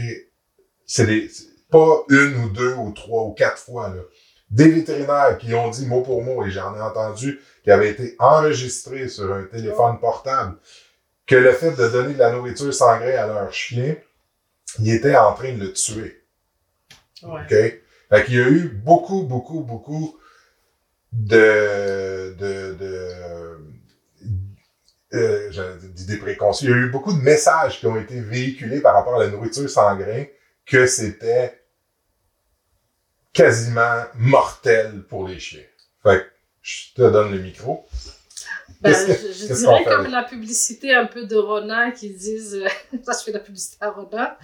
Arona? À Ron- ouais, si ça existait, on l'aurait l'a- vu. ah, Moi, je- moi, je te dirais, si c'était vrai, on l'aurait vu. Fait que euh, cette, cette question, c'est, je pense que c'est, euh, c'est c'est l'une des. Qu'est-ce qui s'est passé? En fait, ce qui s'est passé, c'est que. euh, Je veux pas dire qu'il y a eu une. euh, mauvaise euh, gestion de ce dossier-là. C'est que il y a eu une étude qui est sortie comme quoi que euh, les enfants, les, les chiens qui mangeaient de la nourriture sans grains, euh, il y avait un taux de taurine qui est un acide aminé essentiel pour le chat, mais pas pour le chien, euh, qui était très bas. Fait que ce que ça fait, c'est que euh, euh, le manque de taurine va causer euh, dans le la fragilité du cœur, le cœur va grossir, une cardiomyopathie dilatée. Puis la FDA a repris ce dossier-là, puis ça c'est parti dans les médias, puis ça a fait comme une bombe dans, dans, dans les médias, puis que c'est arrivé même en Europe. Puis depuis 2018 jusqu'en 2000, je pense septembre 2021, il y a eu comme euh, à chaque fois on entend des, des histoires euh, d'horreur par rapport à ça, Euh, mais la bonne nouvelle c'est que scientifiquement c'est pas fondé. Euh, J'ai quasiment envie de te le faire répéter. Parce que, Scientifiquement parlant, c'est pas fondé parce que il y a une, une étude qui est sortie au mois de mars 2022. Eux, justement, ils ont comme nourri des chiens euh, avec euh, du sang grain, puis ils ont fait vraiment des tests euh, très poussés pour voir l'impact des légumineuses sur le, enfin, sur l'organisme du chien. Puis il y avait aucun effet euh, dans négatif par rapport à, la consommation des légumineuses qui sont dans les sangs grains. Euh, au fait, cette, cette histoire-là, ce ce que ça a fait, c'est que euh, ça a fait fâcher beaucoup de monde. Fait qu'il y a beaucoup de scientifiques qui étaient outrés par ça, parce que l'étude euh, elle-même n'a pas été, euh, dans le fond, donnée à des pairs pour pouvoir euh, l'étudier, le, le, dans le fond, la valider ou tu me diras si je dis faux, l'étude a été commanditée par une compagnie privée. Euh, oui. Fait que c'est Elle était biaisée. elle, ben, elle était. Au fait, tout le monde a le droit de faire des études. Tous les scientifiques ont le droit de faire des études. Mais il faut que tu te fasses vérifier par des pairs, D'autres scientifiques. pour voir si ce que tu dis fait du sens ou, ou non. Parce que la réalité, c'est que si les légumineuses sont nocives pour les animaux, on n'est pas cave. On va les retirer. On va pas euh, genre se dire ah non moi je veux des légumineuses je reste avec les légumineuses alors que je sais que c'est c'est nocif pour l'animal. Fait que, en 2019, euh, moi c'était le dernier Pet Food Forum que j'ai assisté. Euh, on est tout le monde dans l'industrie, on était parti pour justement avoir la réponse. On s'attendait à avoir la FDA qui allait être là pour nous répondre à nos questions. Puis finalement, ils sont pas venus, mais on a pu parler à des, à des scientifiques, puis qui nous ont comme dit euh, que les études qu'ils ont à date, il n'y a pas de problème avec les légumineuses, ce sont d'excellentes sources de glucides.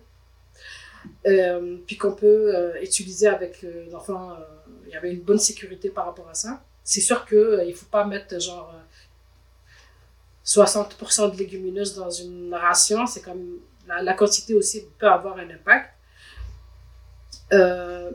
Puis ils nous ont dit genre de supplémenter avec la taurine au cas où que il va y avoir des études qui vont sortir qui vont confirmer ce qui a été dit, juste par précaution.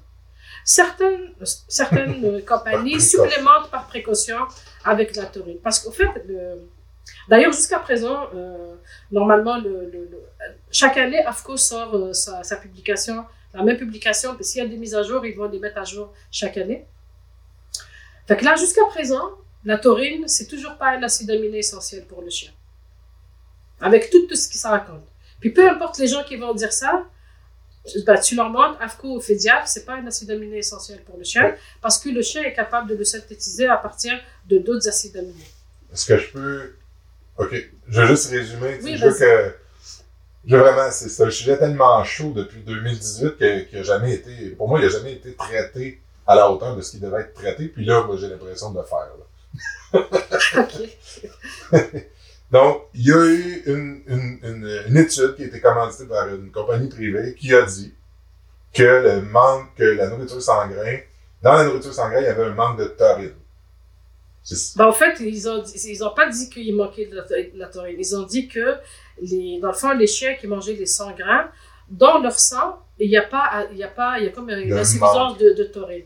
Parce que le chien, c'est son organisme qui va fabriquer la taurine, même si tu la lui donnes pas. Mais nous, quand on formule des, des recettes pour chiens, même si je supplémente pas en taurine, j'ai d'autres acides aminés qui sont les précurseurs de la taurine, que c'est des acides aminés essentiels que je dois absolument respecter, euh, d'avoir dans, dans, dans mon produit. OK. Je peux pas me permettre de de, de, de pas respecter cette norme-là. OK. Fait que ces acides aminés-là, tout le monde les respecte. Mais certains vont rajouter juste comme ça, euh, par précaution, on va dire. Euh, ça fait pas de mal de rajouter un peu de taurine. Ouais, ouais. C'est pas des quantités astronomiques. Oui, vas-y. Est-ce que là, je vais juste comme le, parce que juste la vulgariser un petit peu puis être certain qu'on, que tout le monde suit puis qu'on se comprend. Fait que c'était au, au, au niveau de, de, de, de, L'organisme, c'est comme il produisait pas sa propre taurine. donc cette étude-là a pas été validée par d'autres scientifiques Non. par la suite. Puis là, après ça, ben, étant donné qu'il y a eu un remue-ménage dans l'industrie, ben, il y en a qui se sont penchés sur la question. On a fait des études et on s'est rendu compte que, à ce jour, en tout cas, ce n'est pas problématique. Il n'y a pas de lien direct. Il n'y a pas de lien direct. Puis c'est multifactoriel, ce problème-là. Ça peut être génétique, ça peut être Ouais, un paquet ouais. de problèmes qui peuvent... elle n'est pas directement liée à la nourriture sans grains. Non. OK. Fait que, tu sais, faudrait, euh, faudrait que, que, que, que ça cesse, tu sais, euh, cette, cette, euh, ce message-là qui est encore véhiculé par, euh, par, autant par euh, des, des boutiques que des représentants, que des vétérinaires, là. Tu sais, je suis pas en train, mais là, euh, faut, faut, faut, faut le comprendre et l'interpréter, ce petit, en fait, c'est un faux scandale qui est arrivé. C'est un faux scandale. C'est une tempête dans un verre d'eau. Bon. Fait que ça, je pense qu'on peut conclure ce sujet-là. Je pense qu'on ça résume bien la situation. Une tempête dans un verre d'eau. Une étude qui est pas validée par ses, euh, par ses pairs. Euh, ça a fait, euh, ça, ça a fait qu'on on s'est penché encore plus sur la question. Puis à ce jour, ben, on voit pas de problème. Non. Avec le fait de nourrir son chien. Puis moi, j'ai une question pour toi. Toi, ça fait combien d'années que tes chiens mangent euh, du sang? Moi, ça fait 12 ans. Ben, 12 ans, tu l'aurais vu. S'il y avait un problème, il serait mort, ça fait bien longtemps. C'est ce que je me dis. Fait que, merci. Ça, c'est, c'est- je te dis pas merci, je te laisse pas partir. hein. merci pour, ça, c'était ma question. Tu sais, euh, Ouais, je sais en fait, pas juste la mienne. euh, ouais, c'est ça. Tu sais, je pense que la discussion qu'on a là, euh, fait du bien à beaucoup de monde. Moi, Ben, j'ai, quand j'ai annoncé euh, sur le- le- le- le- les différentes plateformes du Chien Show que je recevais euh, une agronome, OK. la question, c'était celle-là. OK. Elle tourne encore, elle est encore dans la tête des gens. Euh, Il y a encore des gens qui s'empêchent de parce que euh, on- ils pensent éviter le risque, le temps qu'à y aille. Ouais, C'est- ça. Fait que, bref, merci beaucoup. Je suis content d'entendre la, la- la réponse d'une scientifique aussi. Euh, fait qu'on on met ça de côté. Euh, la transition de la nourriture, on, on, en- on en a parlé tantôt. Euh, ouais, je pensais, je l'ai mis comme, comme petit commentaire. Je pensais que c'était, c'était cette histoire-là de transition de nourriture, je pensais que c'était vraiment étroitement lié euh, uniquement au, au marketing. Fait que je me disais, si Ah, on non, vend non, non. une nourriture puis qu'on t'attache avec ça pour le restant des loups, ben, au niveau marketing, je trouvais que c'était une bonne stratégie. Ah, ok. Non, au contraire. Au contraire, parce qu'ils sont en train de te juste de je, moi côté marketing comment je le prends, c'est que ils, ils te juste ils te disent fais attention que mettons si ton chien ou ton chat sont fragiles, il faut comme euh, mais c'est vraiment par rapport à la flore intestinale. Ouais. Si un animal est bien bâti par rapport à sa flore intestinale, il n'aura pas de problème. Mais si c'est pas le cas, eh ben il risque de ramasser euh, des choses qu'ils aimeraient pas. Mais tellement. des salements ou de la, de la sludge. Euh, tu sais, moi, ce que je fais, je, je- je suis curieux d'entendre ce que, ce que, ce penses. Tu sais, t'en- pour moi, c'est comme pas une transition, mais tu sais, dans, dans la, la nourriture que je donne, il y a, dans le sang grain, il y a quatre différentes protéines. Fait tu sais, j'encourage mes clients à le faire, puis c'est ce que je fais, puis c'est ce que je fais avec mes, mes, mes, mes puis mes chiens à moi. Fait que je me dis, j'ai la même formulation, le risque doit, ça c'est ma déduction à moi, le risque doit être moins grand. J'ai la même formulation, c'est juste la protéine qui change. Fait que j'encourage les gens à changer. On reste dans la même gamme, dans la même compagnie, fait que le risque de problème sur une transition, je me dis qu'il est moins grand, je suis peut-être dans, je suis peut-être dans le champ. Fait que je me dis, en restant dans cette gamme-là, quatre protéines différentes, c'est le fun. Le chien va avoir du poisson un mois, du canard l'autre mois, de la viande rouge, puis euh, du poulet. Ouais. Fait tu euh, manges la même chose, tu peux rester dans la même gamme de produits. Mettons, à 100 grammes, tu peux switcher sans problème qu'il y ait parce que, c'est, mettons, la, ta, ta, ta- si tu veux, ton apport de glucides est, est quasiment le, le même. c'est juste Fait la ça- protéine. C'est ça, les protéines, tu vas les changer, mais les, les glucides, ils sont un peu plus, dans le fond, difficiles à, à digérer que les protéines. OK. Fait que c'est peut-être ça qui va avoir un impact au niveau digestif plus. OK. Fait que si tu changes, mettons, des légumineuses versus les grains ou l'inverse, ben, C'est ou plus mettons, difficile. c'est plus difficile. Ou le, mettons, le cru versus, dès que tu changes la, ta- la catégorie de, de, de, de, de, de, dans la base de ta recette, euh, tu, tu peux avoir un impact parce que la flore intestinale doit avoir le temps de s'adapter Mhm. à ce qu'elle va digérer. Mais dans mon, dans ma recommandation, j'avais pas tort. Non, mais Puis on a la même oui, formulation, fait exactement. C'est est juste les protéines qui changent, oui. Puis là, tu me dis, si je comprends bien, c'est que l'influence de la protéine risque d'être moins euh, grand Oui. que les glucides. Exactement. C'est ça? Généralement, on le dit, c'est quand on n'a pas la même base. Mettons, j'utilise euh, du riz, de l'avoine ou du seigle, peu importe, versus j'utilise des légumineuses.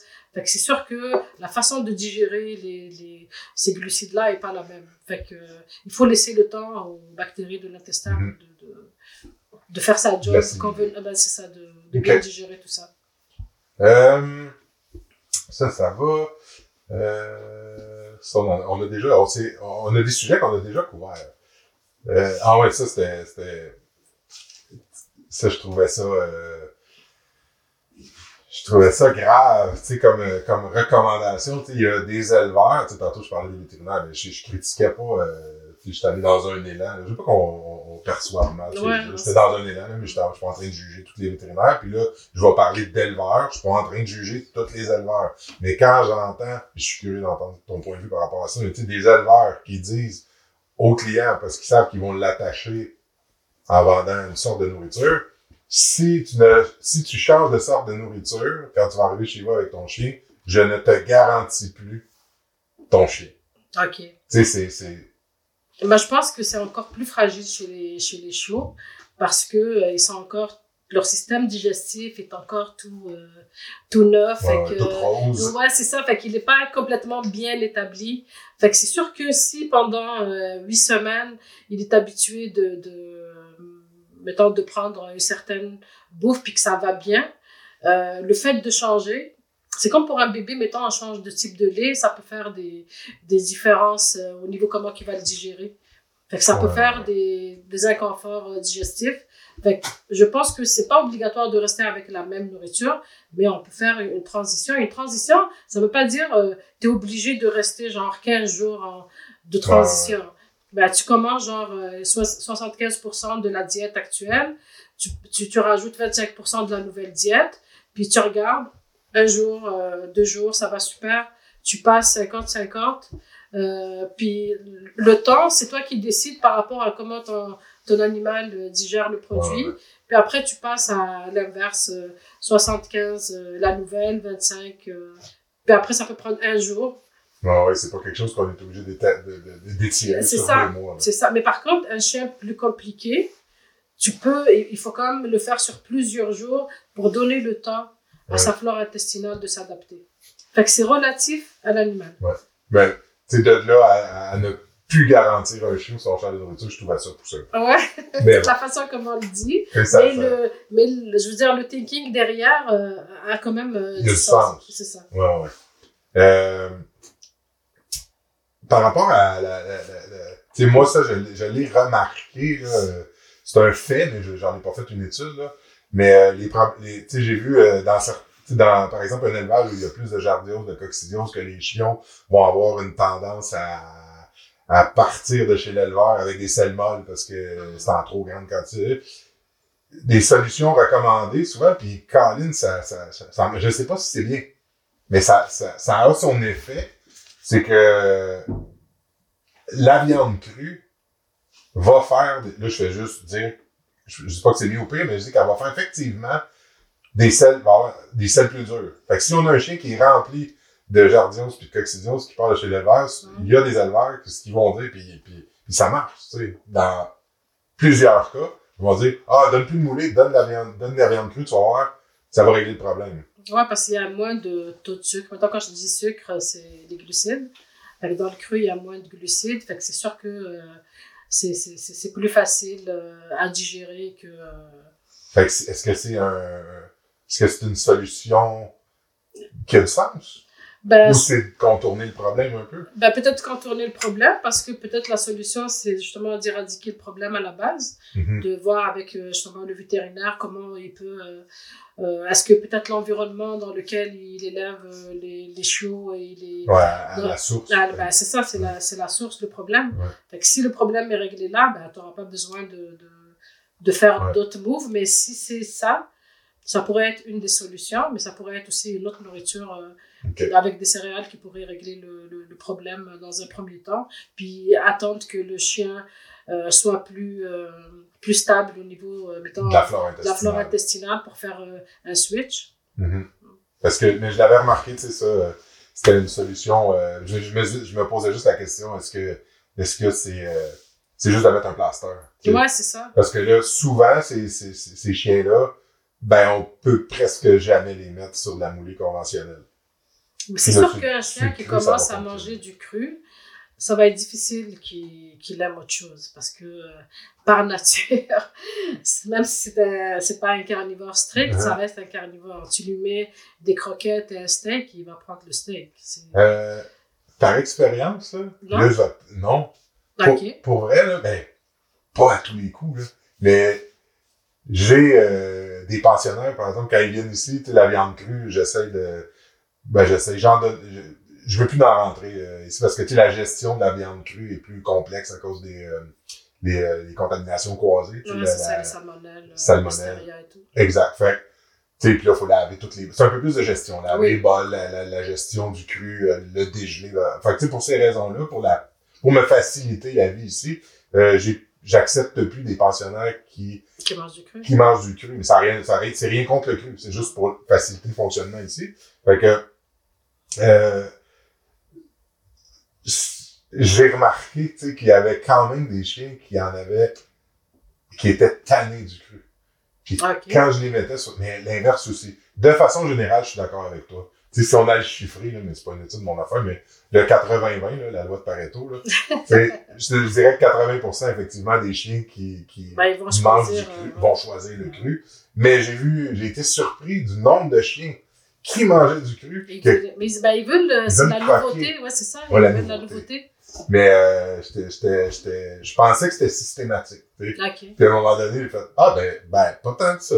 Puis tu sais, des chiens qui mangent tout le temps le cru, il n'y a pas aussi le crunchy. Oui, il y a le goût, Ouais, c'est ça. mais croquer, j'ai, j'ai remarqué qu'il y avait un certain plaisir là-dedans. Puis je l'ai fait le test. C'est comme avec- des bonbons.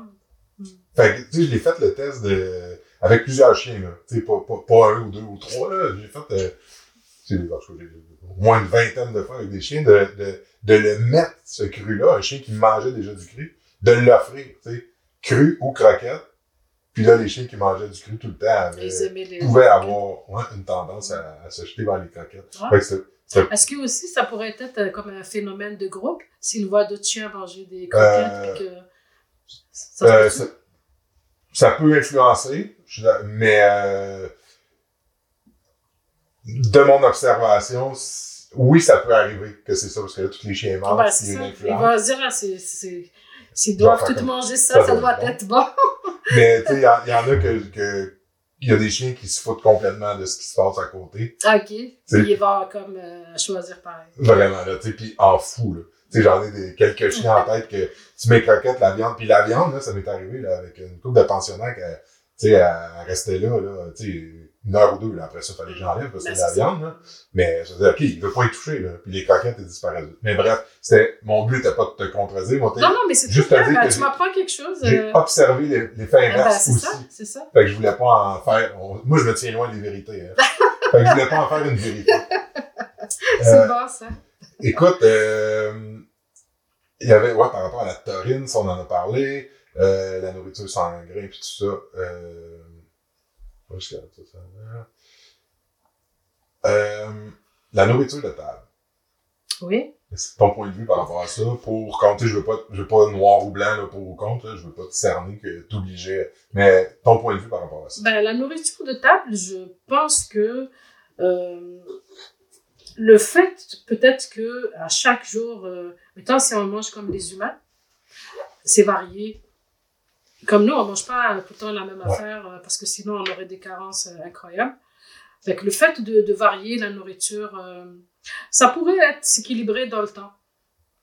Mais ça aussi, je reviens à dire que si, mettons, quelqu'un donne la nourriture à table, parce que moi, je, je me rappelle, quand j'étais jeune, on a toujours eu des, des chiens qui mangeaient de la nourriture. euh. Uniquement les restants de table? En fait, c'était pas des restaurants de table, ça venait d'un restaurant. Fait que dans le fond, mon père m'a mis... fait que dans le fond, tous les restaurants de restaurants, il y avait comme des grosses chaudières qui... qui Il mangeait que ça. Et, ben, mais c'était différent à chaque jour. Ils mangeaient que ça. Il mourrait à quel âge, ces beaux chiens-là? Euh, je pense qu'il meurt genre peut-être 15, 14 ans et demi, 15 ans. Fait que ton. Fait sais, nourrir avec la Mais nourriture. c'est c'est varié. Tu donnes pas tout le temps la même affaire, par exemple. Ouais, ouais, quelqu'un qui donnerait juste du spaghetti à son chien. Ouais, non, ça. Là, je pense qu'il y a un problème, mais. Fait que t'es pas euh, totalement contre. ou- Non, mais mais ça. Moi, je, je suis ouverte à suivre. Euh, Moi, pour moi, l'animal parle de lui-même. Mhm. Si, si, mettons, ce que tu lui donnes, ça lui fait pas, tu vas le voir. Mhm. Fait que si tu vois qu'il y a un problème, arrête, qu'est-ce que tu es en train de faire, change de, de, de, de méthode. Mhm. Mais si tu vois qu'il va super bien, Il aime ça. il aime ça, ben go, moi j'ai pas de problème avec ça. Puis je vais t'aider un peu dans ta réponse en disant si, si t'as des, des aliments à proscrire, Ok. vraiment, là, tu sais, poison. Ben, il y en a un que, tu sais, je, je, je vais commencer par ça. Il y en a un que j'ai j'ai entendu, puis j'ai comme toujours eu un doute. Ben, il y en a deux, en fait. Les raisins, c'est-tu Oui. vrai? Oui. C'est vrai que... C'est pire les raisins secs. Mais au fait, pour les raisins, j'ai regardé un peu, euh, en fouillant un petit peu. Il, il y a, il- on ne sait pas c'est quoi le problème avec les raisins. C'est l'un des, dans le fond, des. Ça affecte des- les reins, hein, je pense. C'est ça? Euh, ben, ça, ça fait beaucoup de problèmes, plus au niveau digestif. OK.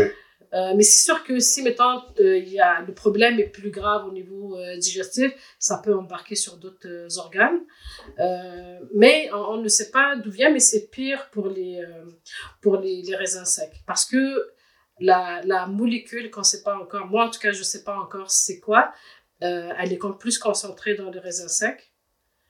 Fait que, puis en plus, ce que j'avais lu, c'est que dépendamment, pour, pour les autres substances qui sont toxiques, généralement, ça, ça, ça va avec la quantité versus la taille de l'animal. Pour les raisins, ça ne marche pas.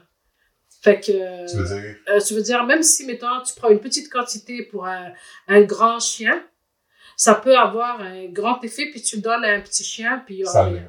OK, OK, OK. OK. Mais ce, ce qui est conseillé, c'est euh, dès que, mettons, les chiens, surtout, l'enfant voit que les raisins, c'est un aliment que, mettons, euh, euh, les propriétaires mangent, ben là, il va comme se garrocher à manger parce que c'est de la nourriture. Il faut quand même vraiment essayer de cacher le plus possible les raisins parce qu'ils sont très, très nocifs. OK. Fait que ça, c'est prouvé. Ben, c'est prouvé. Puis surtout, je pense que, parce qu'il n'y a pas d'études en tant que telles, moi, j'ai pas trouvé d'études en tant que telles. Par contre, c'est de l'observation par rapport aux intoxications qui arrivent chez les vétérinaires. OK. Fait que par observation, dans le fond, ils constatent que, euh, dans le fond, les chiens qui, qui, ont- qui viennent de consommer, mettons, des raisins, ils vont avoir euh, des intoxications. euh, OK. Fait que dans le fond, tu irais jusqu'à affirmer que... il faut à faire proscrire, Oui, à proscrire les raisins. que qu'ils soient rouges, verts Les ou raisins, toutes. OK. Euh, euh, c'est le cas. Ah, l'ail. Oui, euh, l'ail, en fait, l'ail, les oignons, euh, les poireaux, les échalotes, parce qu'ils ont comme euh, des composés euh, soufrés. Ce que ça va faire, c'est que quand on, ils mangent en, en quantité quand même assez importante, ça peut détruire les, les globules rouges. Puis ce que ça va faire, c'est que s'il n'y a pas de globules rouges, ben déjà, il va y avoir de l'anémie, mais il n'y a pas d'oxygène dans le sang. Donc, ça peut Ok. comme, causer des problèmes assez graves. On est dans la recommandation ou on est. Vaut mieux éviter le Parce plus que- possible parce que je sais que moi, je, je te dis, moi, je me rappelle le, les chiens qu'on avait à la maison, ben, il y avait de, Il y avait de de l'ail. l'ail, il y avait de toutes ces. Mais je pense que par rapport à la quantité qui arrive dans leur, euh, dans leur bol, c'est pas assez pour les rendre euh, malades. Faudrait qu'ils mangent une gousse d'ail par jour pour que. Euh, Ouais, peut-être pour voir euh, l'effet. Ouais, fait ouais. que si on peut éviter, ça serait mieux. On veut Ok. pas comme essayer vraiment de voir euh, à quel ça, niveau il ça. va tomber malade. Ouais, ouais. J'y adhère. tu Ben, l'as c'est- bien dit. ben, c'est ça. Fait que euh, surveiller les choses. Puis voir aussi avec le vétérinaire parce qu'ils sont plus spécialisés là-dedans. Ils vont vraiment pousser la chose. euh, ils peuvent faire des tests euh, plus poussés pour savoir c'est quoi le problème et tout. Parce que c'est, vraiment drôle, tu sais, nos, nos, ben, nos grands-parents, je sais pas si c'était comme ça en Algérie, mais ici, nos grands-parents, puis il y a encore des, ben, j'avais des éleveurs, parce que moi, c'était, ma référence, c'était des éleveurs, mais, euh, qui vont se servir de l'ail. De où ça vient, ça? Comme, comme vermifuge? Oui, parce que c'est un antibactérien puissant. euh, fait que c'est vrai? Oui, oui. Ben, mettons, si t'es malade, tu prends de l'ail, euh, tu, tu, tu- tu as de bonnes chances de, de guérir. euh, euh, c'est mieux que de prendre euh, un antibiotique. Moi, le l'ail, c'est- ça fait partie de, des remèdes grand-mère euh, en Algérie que. Même mais- pour, pour les otites. Moi, je me rappelle, mais. fait que si j'ai un otite, je me plante un otite dans l'oreille. oui. Fait que si j'ai mal ailleurs, je, Il y en a qui m'en- mettre je m'endors avec une, une gousse d'ail. dans le nombril. Ah, toi, un Non, non, ça, c'est pas très médical, mais c'est vraiment des trucs de grand-mère en Algérie. Fait que- j'ai des hémorroïdes. Ah, Non, non, non, ça c'est pas une bonne idée. ça, tu vas arriver aux urgences rapidement. J'ai pas fait que dans le fond, ce que, ce que tu dis, c'est l'ail a, un effet, a, a effectivement, ben, on, on, on le recommande pas, mais c'est vrai que, les humains, oui.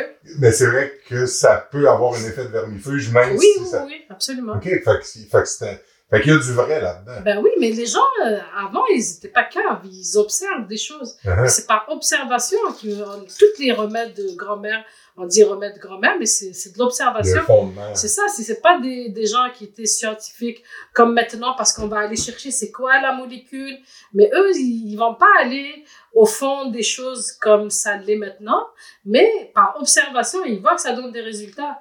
Puis à chaque fois que quelqu'un l'essaye, ça donne un Ça marche. résultat. Ben, ça Parce que- devient une, une vérité absolue pour eux. Ouais, ouais, ouais. Parce que je l'ai déjà fait, moi, souvent, euh, on recule il y a 20, 20 25 ans, euh, on m'avait recommandé ça. C'est lait chaud pour mes chiots. Ouais. Lait chaud et gousse d'ail, ben effoiré. Ok, là, ils ça. ça comme... Mais tu sais, comme c'était-tu des, des, des chiens de, de, grande, de grande race? Euh, ouais, il était chiot, là, au moment où je Ah, le faisais, parce qu'on me dit, ben là, euh, tu sais, je ferais, je ferais plus, je ferais plus ça, là, C'est mais, ça. mais tu me dis que c'est pas complètement faux. Non, non, c'est pas complètement faux. C'est vraiment un puissant anti, euh, antibactérien.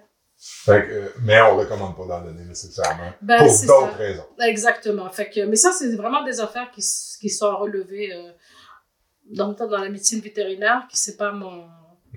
C'est pas ma force, ouais. c'est ça. Fait que si quelqu'un a des questions par rapport à ça, je pense que les vétérinaires sont les meilleures personnes pour répondre à ces questions-là.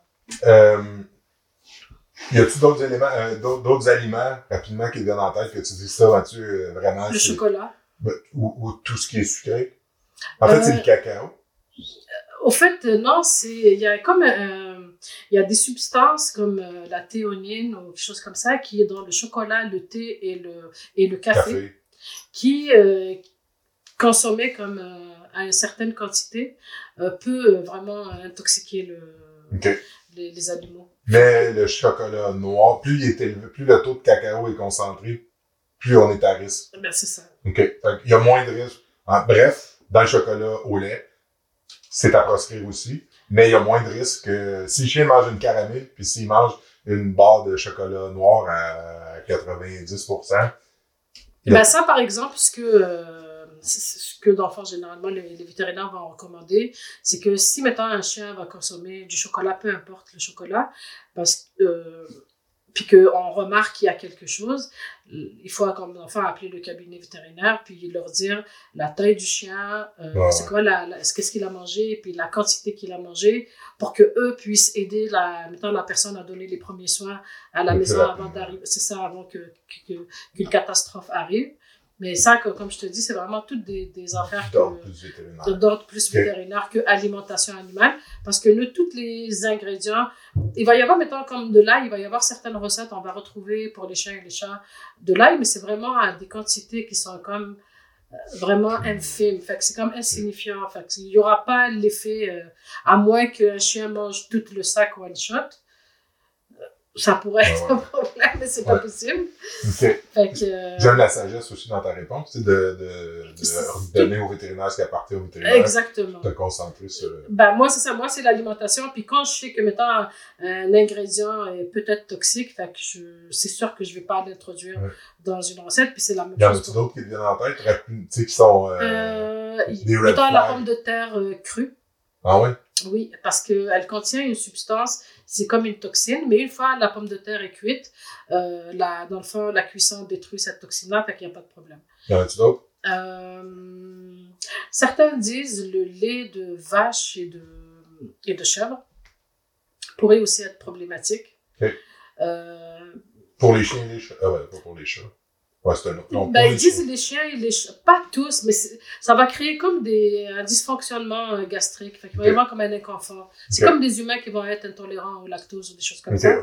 Fait que c'est à peu près la, la même chose, mais ça dépend. Peut-être qu'il va y avoir des animaux que ils peuvent prendre du lait euh, en longueur de journée, ça fera rien, euh, comme d'autres, ça serait un grave problème. Fait que c'est relatif.